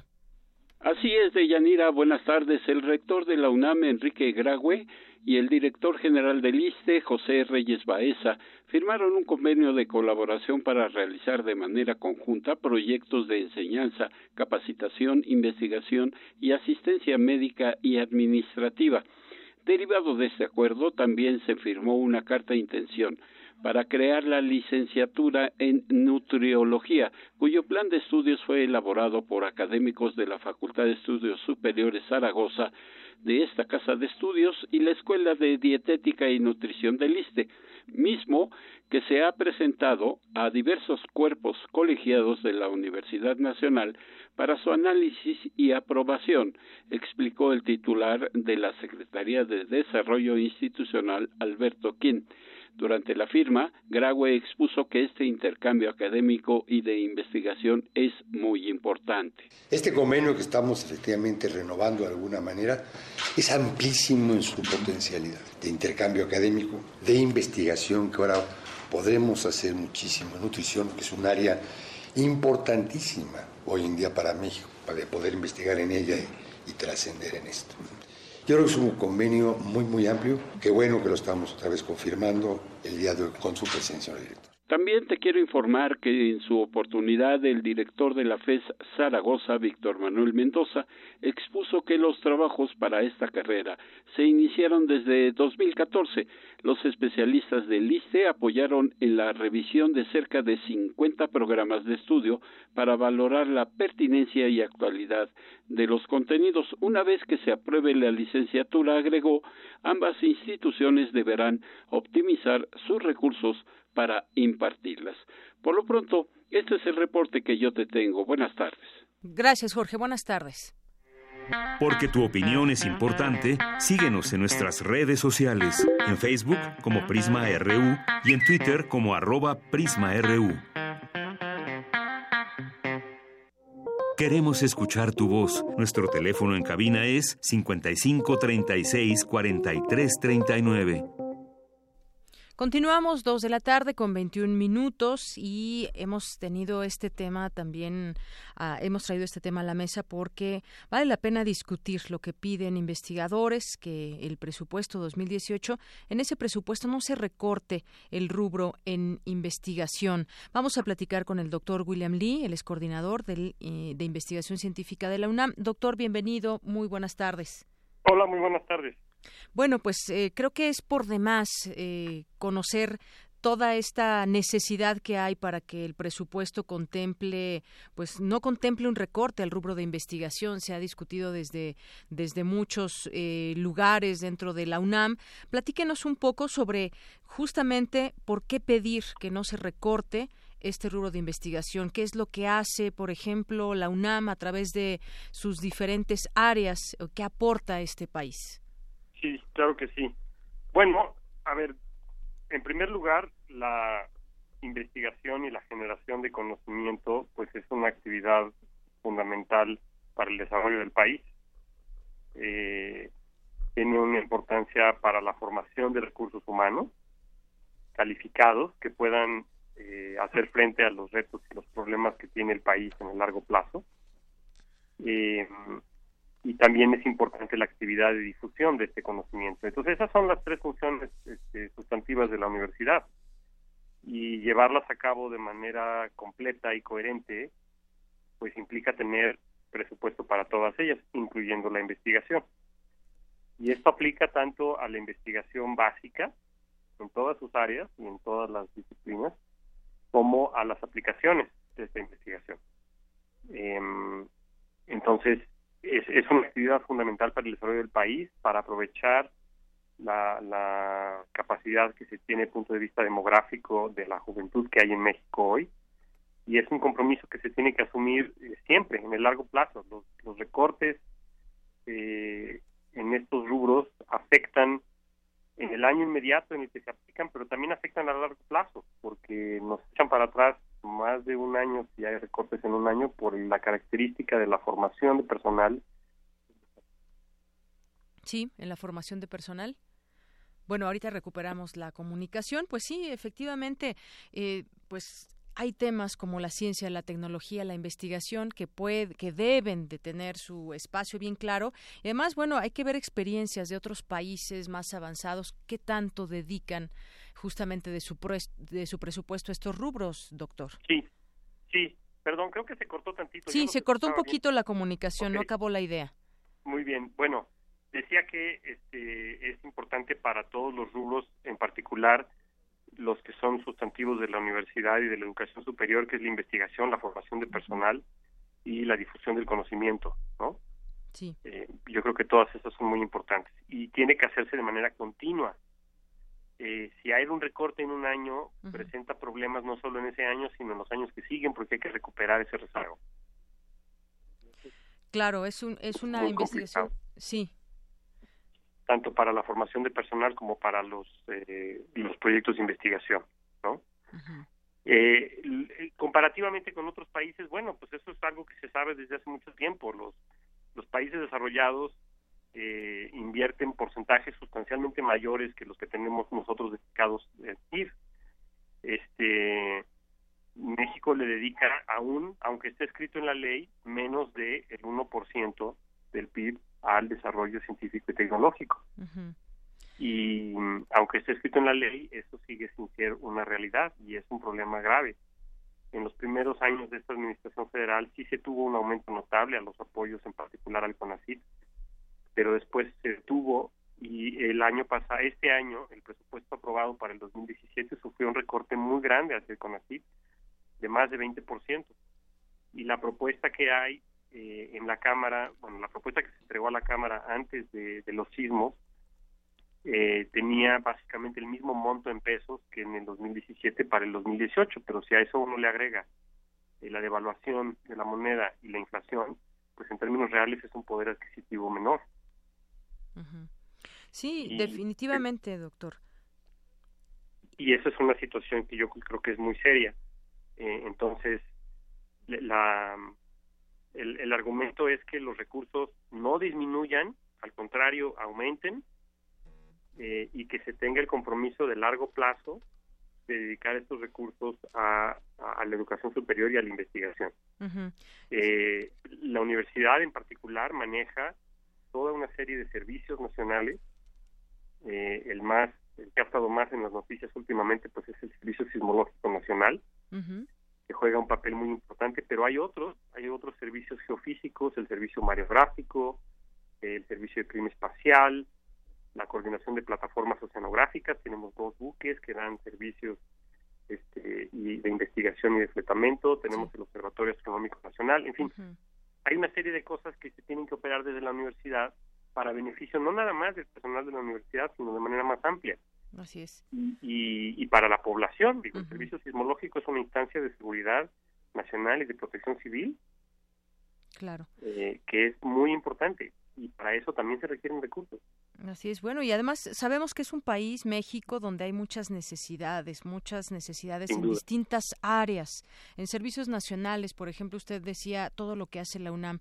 Es por eso que, pues, tratamos de entender por qué se debe quedar o incluso eh, agregar más al presupuesto de todo este ámbito de la investigación, de la ciencia, de la tecnología. Sabemos que hay, hay, hay muchas prioridades, pero entre la prioridad debería ser esta, porque de ahí surgen todas estas eh, respuestas muchas veces a esas necesidades nacionales, el tener al día un sismológico nacional, el tener al día el tema de lo que sucede en el medio ambiente, vaya, toda esa investigación que está en curso todos los días, doctor. Así es, o sea... Sí, ahí perdimos un poquito también la comunicación, doctor. ¿Me escuchan? Sí, ahí sí. Es, es completamente claro que hay muchos problemas en el país y que hay cosas que se deben atender. Pero eh, atender los problemas en lo inmediato sin una solución de fondo, pues lo único que hace es que van a seguir ahí esos problemas. Eh, lo que hace falta es una, una solución de largo plazo y la única solución de largo plazo es tener un nivel educativo eh, competitivo y una capacidad de desarrollo tecnológico y económico competitivo. Y eso pasa por financiar educación superior e investigación. Es la única manera. Bien, pues ahí están justamente esas razones por las cuales no se debe de recortar el presupuesto al rubro de investigación, totalmente pues justificado desde una, una visión amplia que da la universidad y bueno, pues si contamos todo el número de investigadores y de gente que está eh, todos los días trabajando por ello, pues estarán obviamente ellos han estado de acuerdo en todo esto. Doctor, pues yo le agradezco mucho estos minutos con Prisma RU de Radio UNAM. Al contrario, muchas gracias. Muy buenas tardes. Buen día. Buen día. Eh, doctor William Lee, coordinador de investigación científica de la UNAM. Prisma RU. Relatamos al mundo. Tu opinión es muy importante. Escríbenos al correo electrónico prisma.radiounam@gmail.com. Queremos escuchar tu voz. Nuestro teléfono en cabina es 55 36 43 39.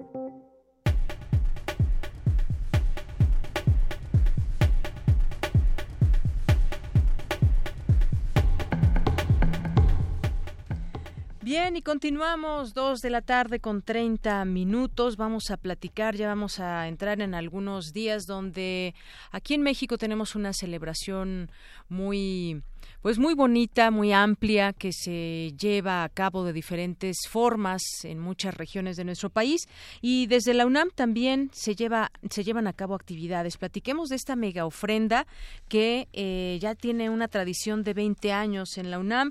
Vamos a platicar de ello con Mireya Imas Dicter, ella es directora general de atención a la comunidad.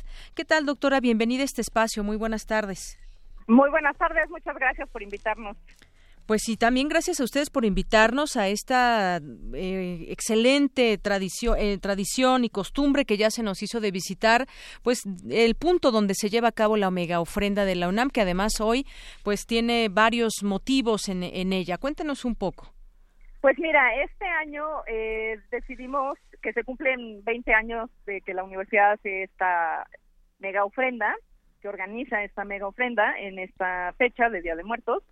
Eh, tenemos dos grandes eh, presencias. Una es Diego Rivera en su 60 aniversario luctuoso y la otra, por supuesto, son las personas que perdieron la vida durante el sismo.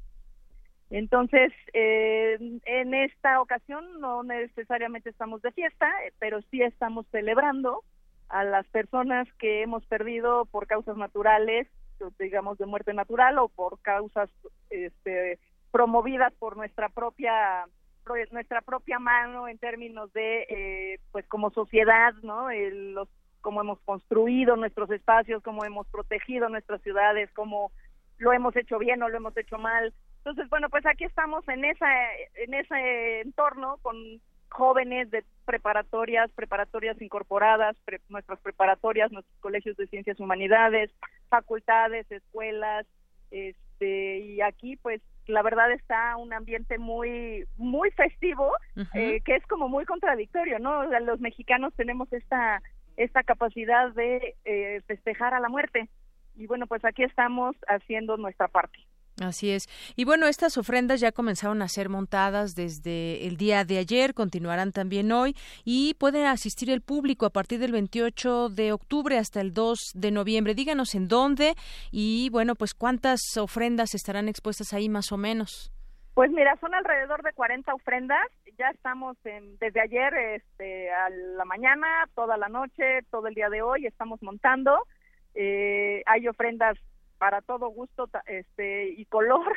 En realidad eh, tenemos la mega ofrenda de la Facultad de Artes y Diseños en la cual está Diego Rivera pintando pintando un mural eh, y tenemos pues eh, en prácticamente todas las ofrendas alusión a trabajos y, actividades del de, propio Diego Rivera.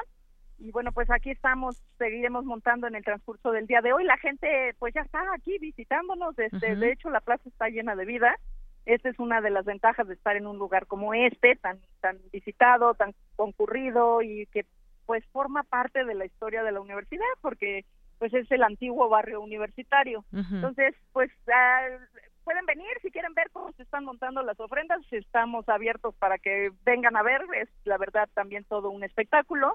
Y bueno, ya formalmente la inauguración será el día 28 de octubre por la tarde Sí. Y estaremos aquí hasta el 2 de noviembre. Bueno, pues ahí está la invitación abierta al público en general, comunidad universitaria. Sé que habrá también algunas actividades culturales, un concurso de calaveritas, de fotografía. Y como usted dice, pues sí, las, las, eh, las eh, ofrendas quedan expuestas ahí y son maravillosas. Si alguien ya tuvo oportunidad de ir en algún momento, pues sabrá de qué le hablamos. Y si no, es un buen momento para disfrutar también la ciudad y de esta mega ofrenda de la UNAM. Así es, pues acá los esperamos con mucho, con mucho gusto. Muy bien, pues muchísimas gracias, doctora.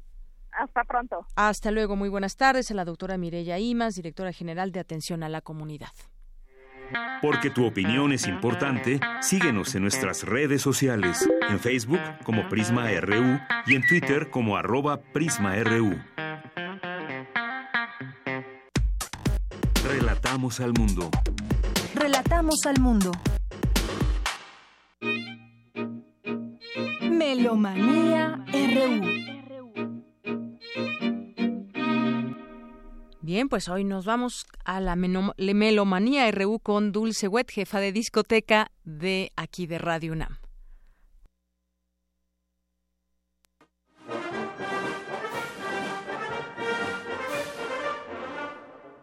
¿Qué tal amigos de Melomanía del noticiario Prisma RU? Mi nombre es Luis Manuel Sánchez Rivas, soy el director titular de la banda sinfónica de la Facultad de Música de la UNAM los quiero invitar a todos ustedes a que nos acompañen este próximo domingo 29, en dos días, a las 6 de la tarde, en la sala de Zahualcoyotl, a presenciar un concierto espectacular con esta agrupación representativa de la Facultad de Música de la UNAM. Es la Banda Sinfónica, una agrupación de más de 100 integrantes, alumnos nivel propedéutico, licenciatura, y que estamos muy contentos de estar en esta emblemática sala en Zahualcoyotl de nuestra querida Universidad Nacional Autónoma de México. Estamos preparando un concierto espectacular con estrenos de música aquí en nuestro país, con solistas de talla internacional. En primer término podremos escuchar al maestro Jacques Mouillet, que viene de Francia, gran trombonista, que viene a realizar el estreno del concierto para trombón y banda titulado Tibon and Jacques del maestro Ferrer Ferran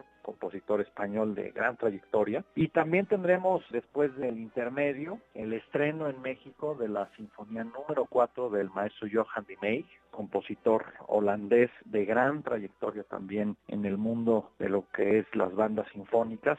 Y esta obra tiene la característica de que tiene solista, una mezzosoprano solista, quien será Grace Chauri, la cantante que nos acompañará en esta ocasión. Y también es para coro de niños, así que tendremos a los niños y jóvenes de la Facultad de Música de la UNAM dirigidos por la maestra Patricia Morales en el gran estreno de esta sinfonía número 4, que está basada e inspirada también en textos en donde Mahler tomó también algunos textos para sus canciones, sinfonías. Entonces es una obra muy, muy, muy interesante, el estreno de esta sinfonía número 4 de Johanny May. Y terminaremos el concierto con una obra que ya en el repertorio de bandas sinfónicas se ha vuelto un clásico llamado Libertadores, de compositor español Oscar Navarro, una obra muy interesante también que nos lleva en la primera parte por el Amazonas y en segunda parte es una marcha militar, por así decirlo, en donde el mismo compositor dice que es un homenaje a los libertadores de América.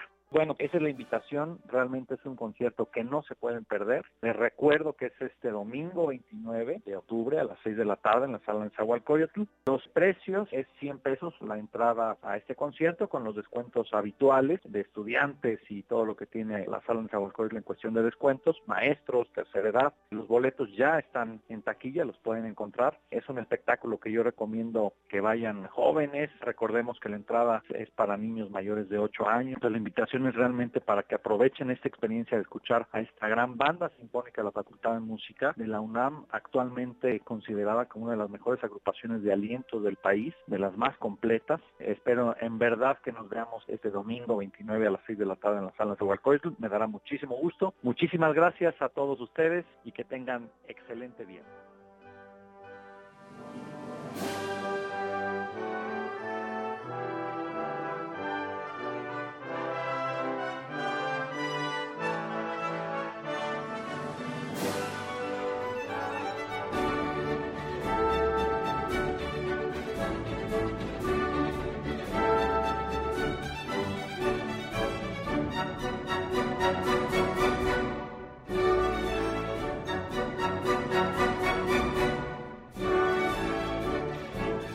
Estimados amigos de Melomanía RU en Prisma RU, hoy festejamos el aniversario de nacimiento 235 de Niccolò Paganini, violinista y compositor italiano. De él estamos escuchando el rondó alegro espiritoso de su concierto para violín número uno en re mayor. Interpreta Victoria Mulova al violín y la Academia de San Martín de los Campos con Neville Marriner en la dirección. Es un CD de 1989 del sello Philip Classic.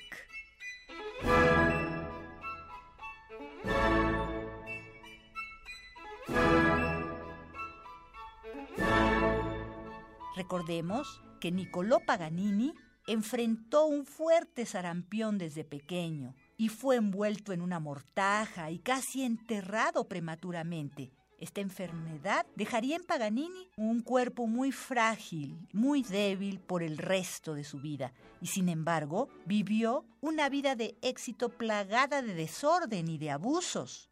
Fue tan virtuoso en el violín que se convirtió en leyenda, su apariencia cadavérica causaba cierto terror en las personas que tenían miedo de asistir a sus presentaciones, pues como dijimos, vivió toda su vida luchando contra esa enfermedad de sarampión y sus secuelas.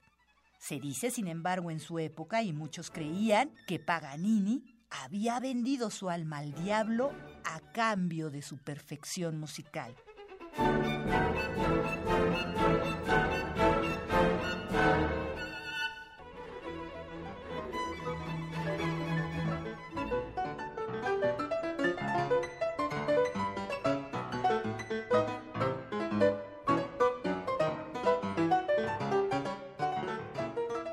También un día como hoy, 27 de octubre, hace 105 años, nació Conlon Nancarrow, compositor mexicano de origen estadounidense. Él nació en Texarkana, Arkansas.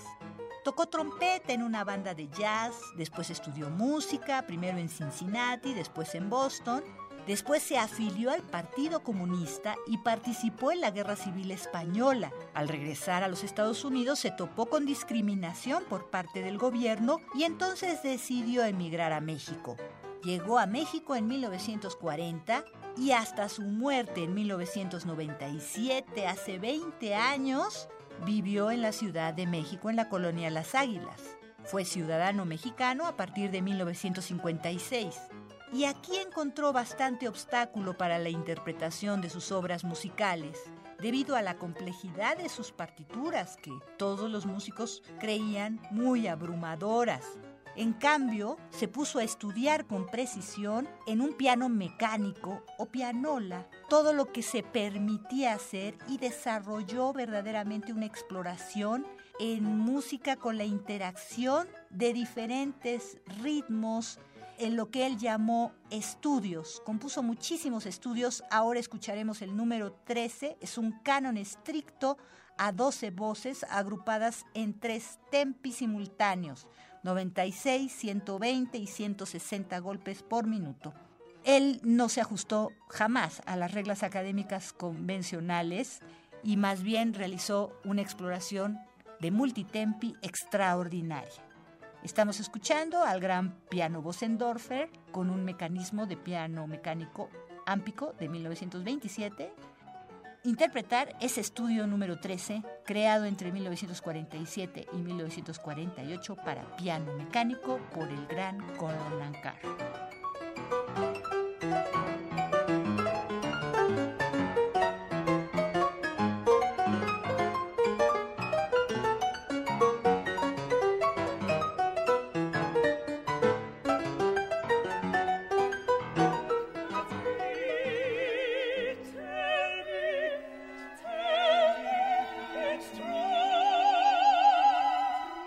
También un día como hoy, 27 de octubre, pero hace cinco años, en el 2012, falleció el compositor alemán Hans Werner Henze.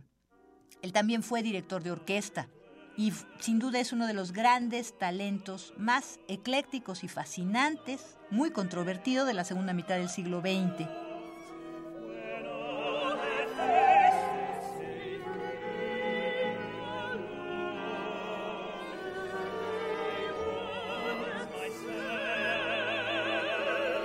Estamos escuchando Una Pasión. Es la primera parte del segundo acto, la aparición de la novia de esta gran ópera elegía para los jóvenes amantes.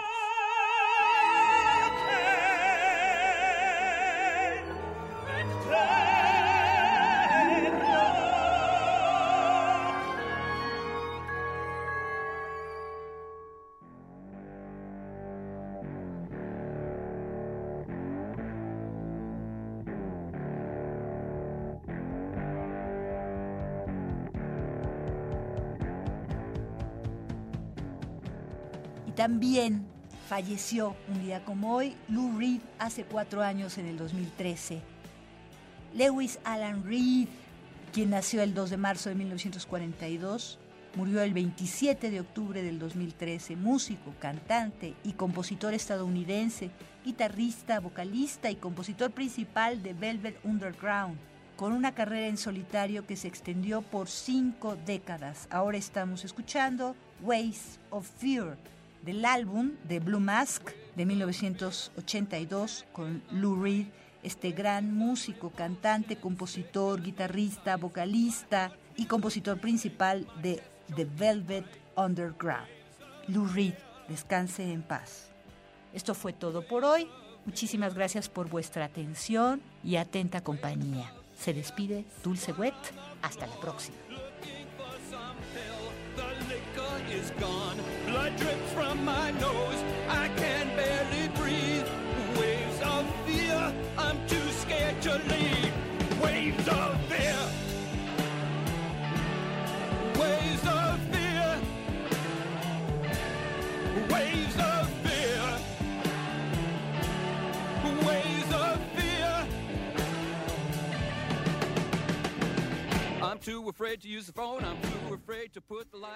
Porque tu opinión es importante, síguenos en nuestras redes sociales, en Facebook como Prisma RU y en Twitter como arroba PrismaRU.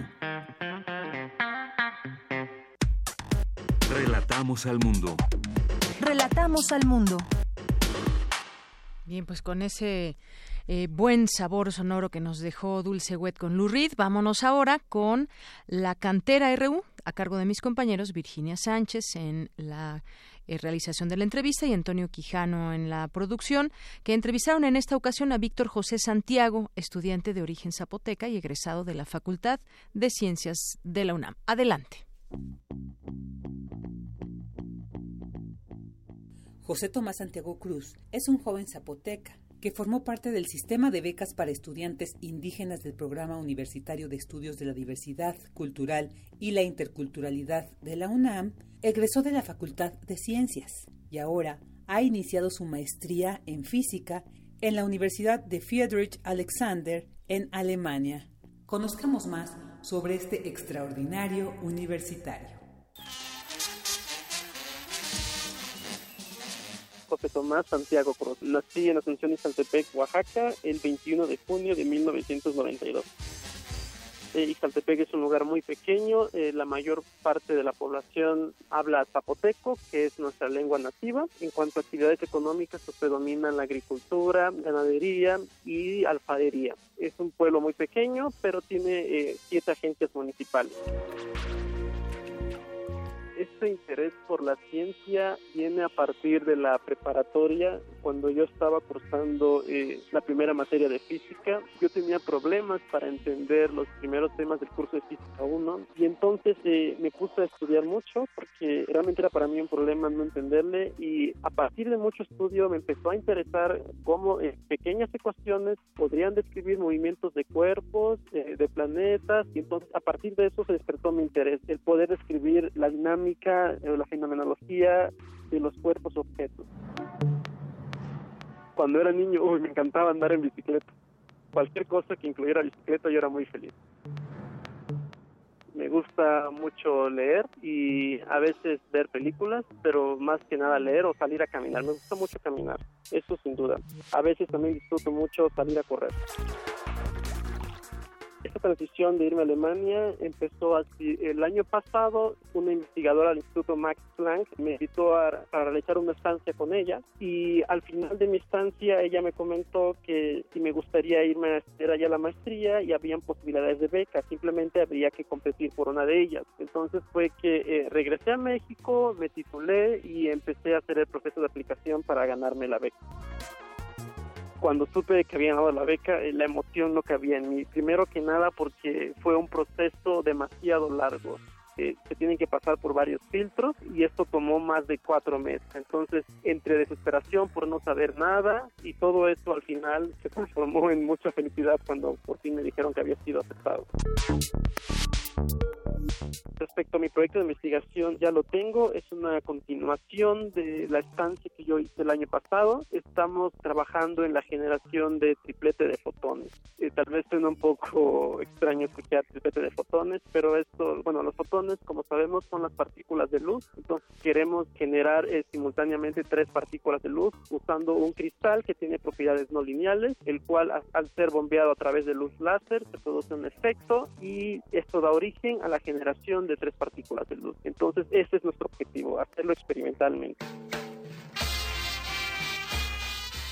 Respecto a la música, soy muy, muy abierto. Eh, me gusta mucho el rock y también la música clásica. Pero en general soy muy abierto. Cualquier género que me pongan, me gusta. Debo mencionar esto, eh, de mi pueblo es el famoso eh, compositor Jesús Churrasgado. Entonces, pues todas las canciones compuestas por él son de mi agrado. Además, hay otro compositor que se dedica exclusivamente a escribir canciones en zapoteco, las cuales también me gustan mucho.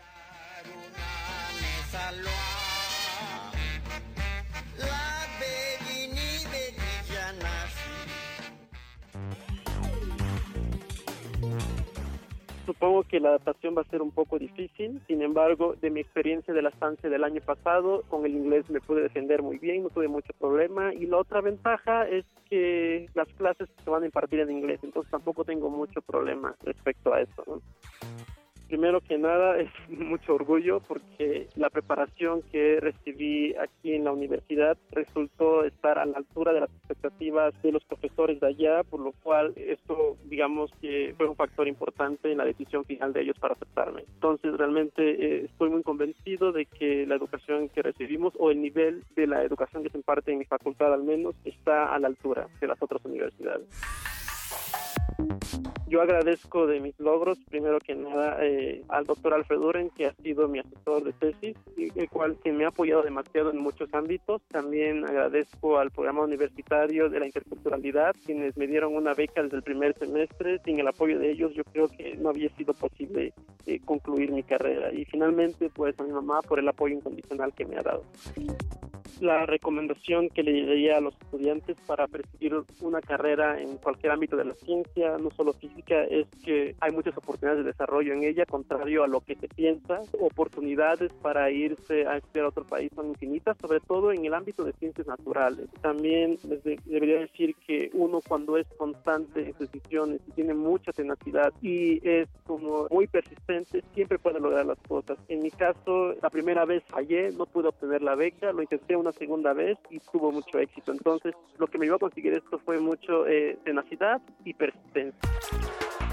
como muchos habrán enterado por los medios, el estado de Oaxaca fue fuertemente afectado por el sismo del 7 de septiembre, en particular del pueblo donde yo vengo, fue uno de los más devastados y ante esto quiero llamar a, la ciudadanía a que no dejen de apoyar a la población. Realmente necesita mucha ayuda, hay mucha gente viviendo en las calles y actualmente la lluvia está azotando al pueblo, tenemos mucha gente durmiendo en la intemperie, hacen falta muchas lonas y espero que no se olviden de ellos enviando víveres y estén al pendiente para que se pueda lograr la reconstrucción del pueblo y hacer la reactivación de la economía que realmente ha estado muy estancada. Para Radio UNAM, Virginia Sánchez y Antonio Quijano. Queremos escuchar tu voz. Nuestro teléfono en cabina es 55 36 43 39. Tu opinión es muy importante. Escríbenos al correo electrónico prisma.radiounam@gmail.com. Relatamos al mundo. Relatamos al mundo.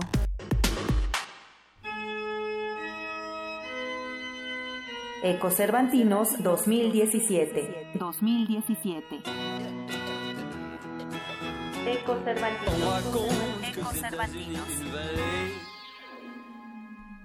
Y nos vamos ahora con mi compañera Cindy Pérez Ramírez. Nos enlazamos hasta allá, Guanajuato, en sus calles. ¿Cómo estás, Cindy? Buenas tardes. Muy bien, Deyanira, muy buenas tardes a ti y a todo el auditorio de Prisma RU. Me da mucho gusto saludarles. Y pues les platico que ayer nos fuimos a la presentación del libro Manifiestos eh, Mexicanos Contemporáneos del compilador Luciano Concheiro en donde se analizó la potencialidad discursiva y estética del manifiesto. ¿Qué te parece si escuchamos la nota que preparamos? Adelante. Más que una declaración de principios, el manifiesto es un texto de combate. No solo propone un futuro mejor y una serie de pasos para materializarlo, sino que pretende incidir directamente sobre el proceso mismo de transformación. Su tono conjuga la vocación del profeta y la del Mesías. Entrevé y anuncia un nuevo orden este libro es una provocación radical. Retoma una tradición del pasado para refundar el futuro. ¿Qué fue de los manifiestos que cobraron auge en el siglo pasado? ¿Por qué parece un género en desuso? A través de 60 textos reunidos en el libro Inventar lo posible, manifiestos mexicanos contemporáneos, escritores, periodistas, diseñadores, artistas e intelectuales reflexionan el presente mexicano y aunque no hay un orden fijo, sí un fin, la reivindicación. Es Luciano Concheiro, compilador de la obra para nosotros, digamos, el manifiesto opera como una máquina discursiva, como un aparato discursivo de imaginación crítica y de imaginación de futuros, ¿no?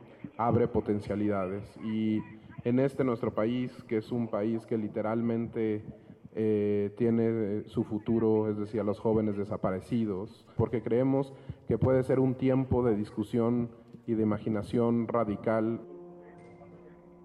Para Luciano, otro mundo posible se refleja en Marichuy, la indígena nahua, vocera del Consejo Indígena de Gobierno y que aspira a ser candidata independiente presidencial.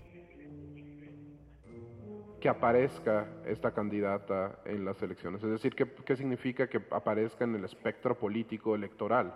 Y, y, de qué manera entonces establece ciertas grietas dentro del propio sistema, es decir, que devela también del racismo, de la misoginia, del clasismo esta puede ser, digamos, esta última propuesta, la de lanzar una candidata que no quiere ganar, que no va a ganar, a la presidencia, convocar a hacer una campaña, recolectar firmas, también como un gesto en el orden de lo simbólico, ¿no? ¿Qué significa, digamos, una crítica en el orden simbólico y si esa crítica en el orden simbólico puede tener una transformación mayor?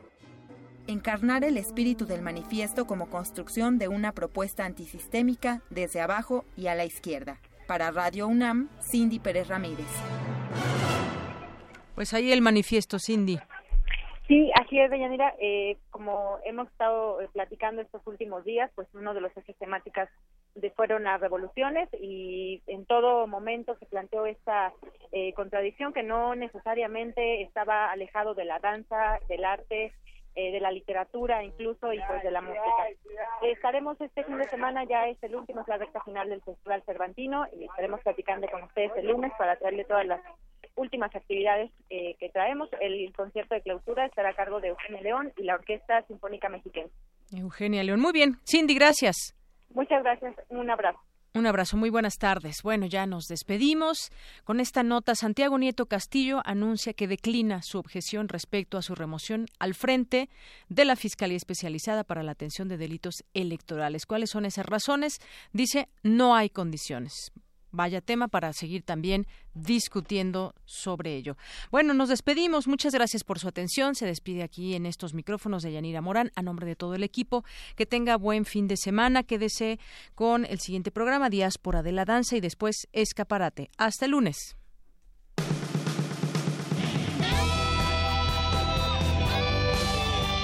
Prisma RU. Relatamos al mundo.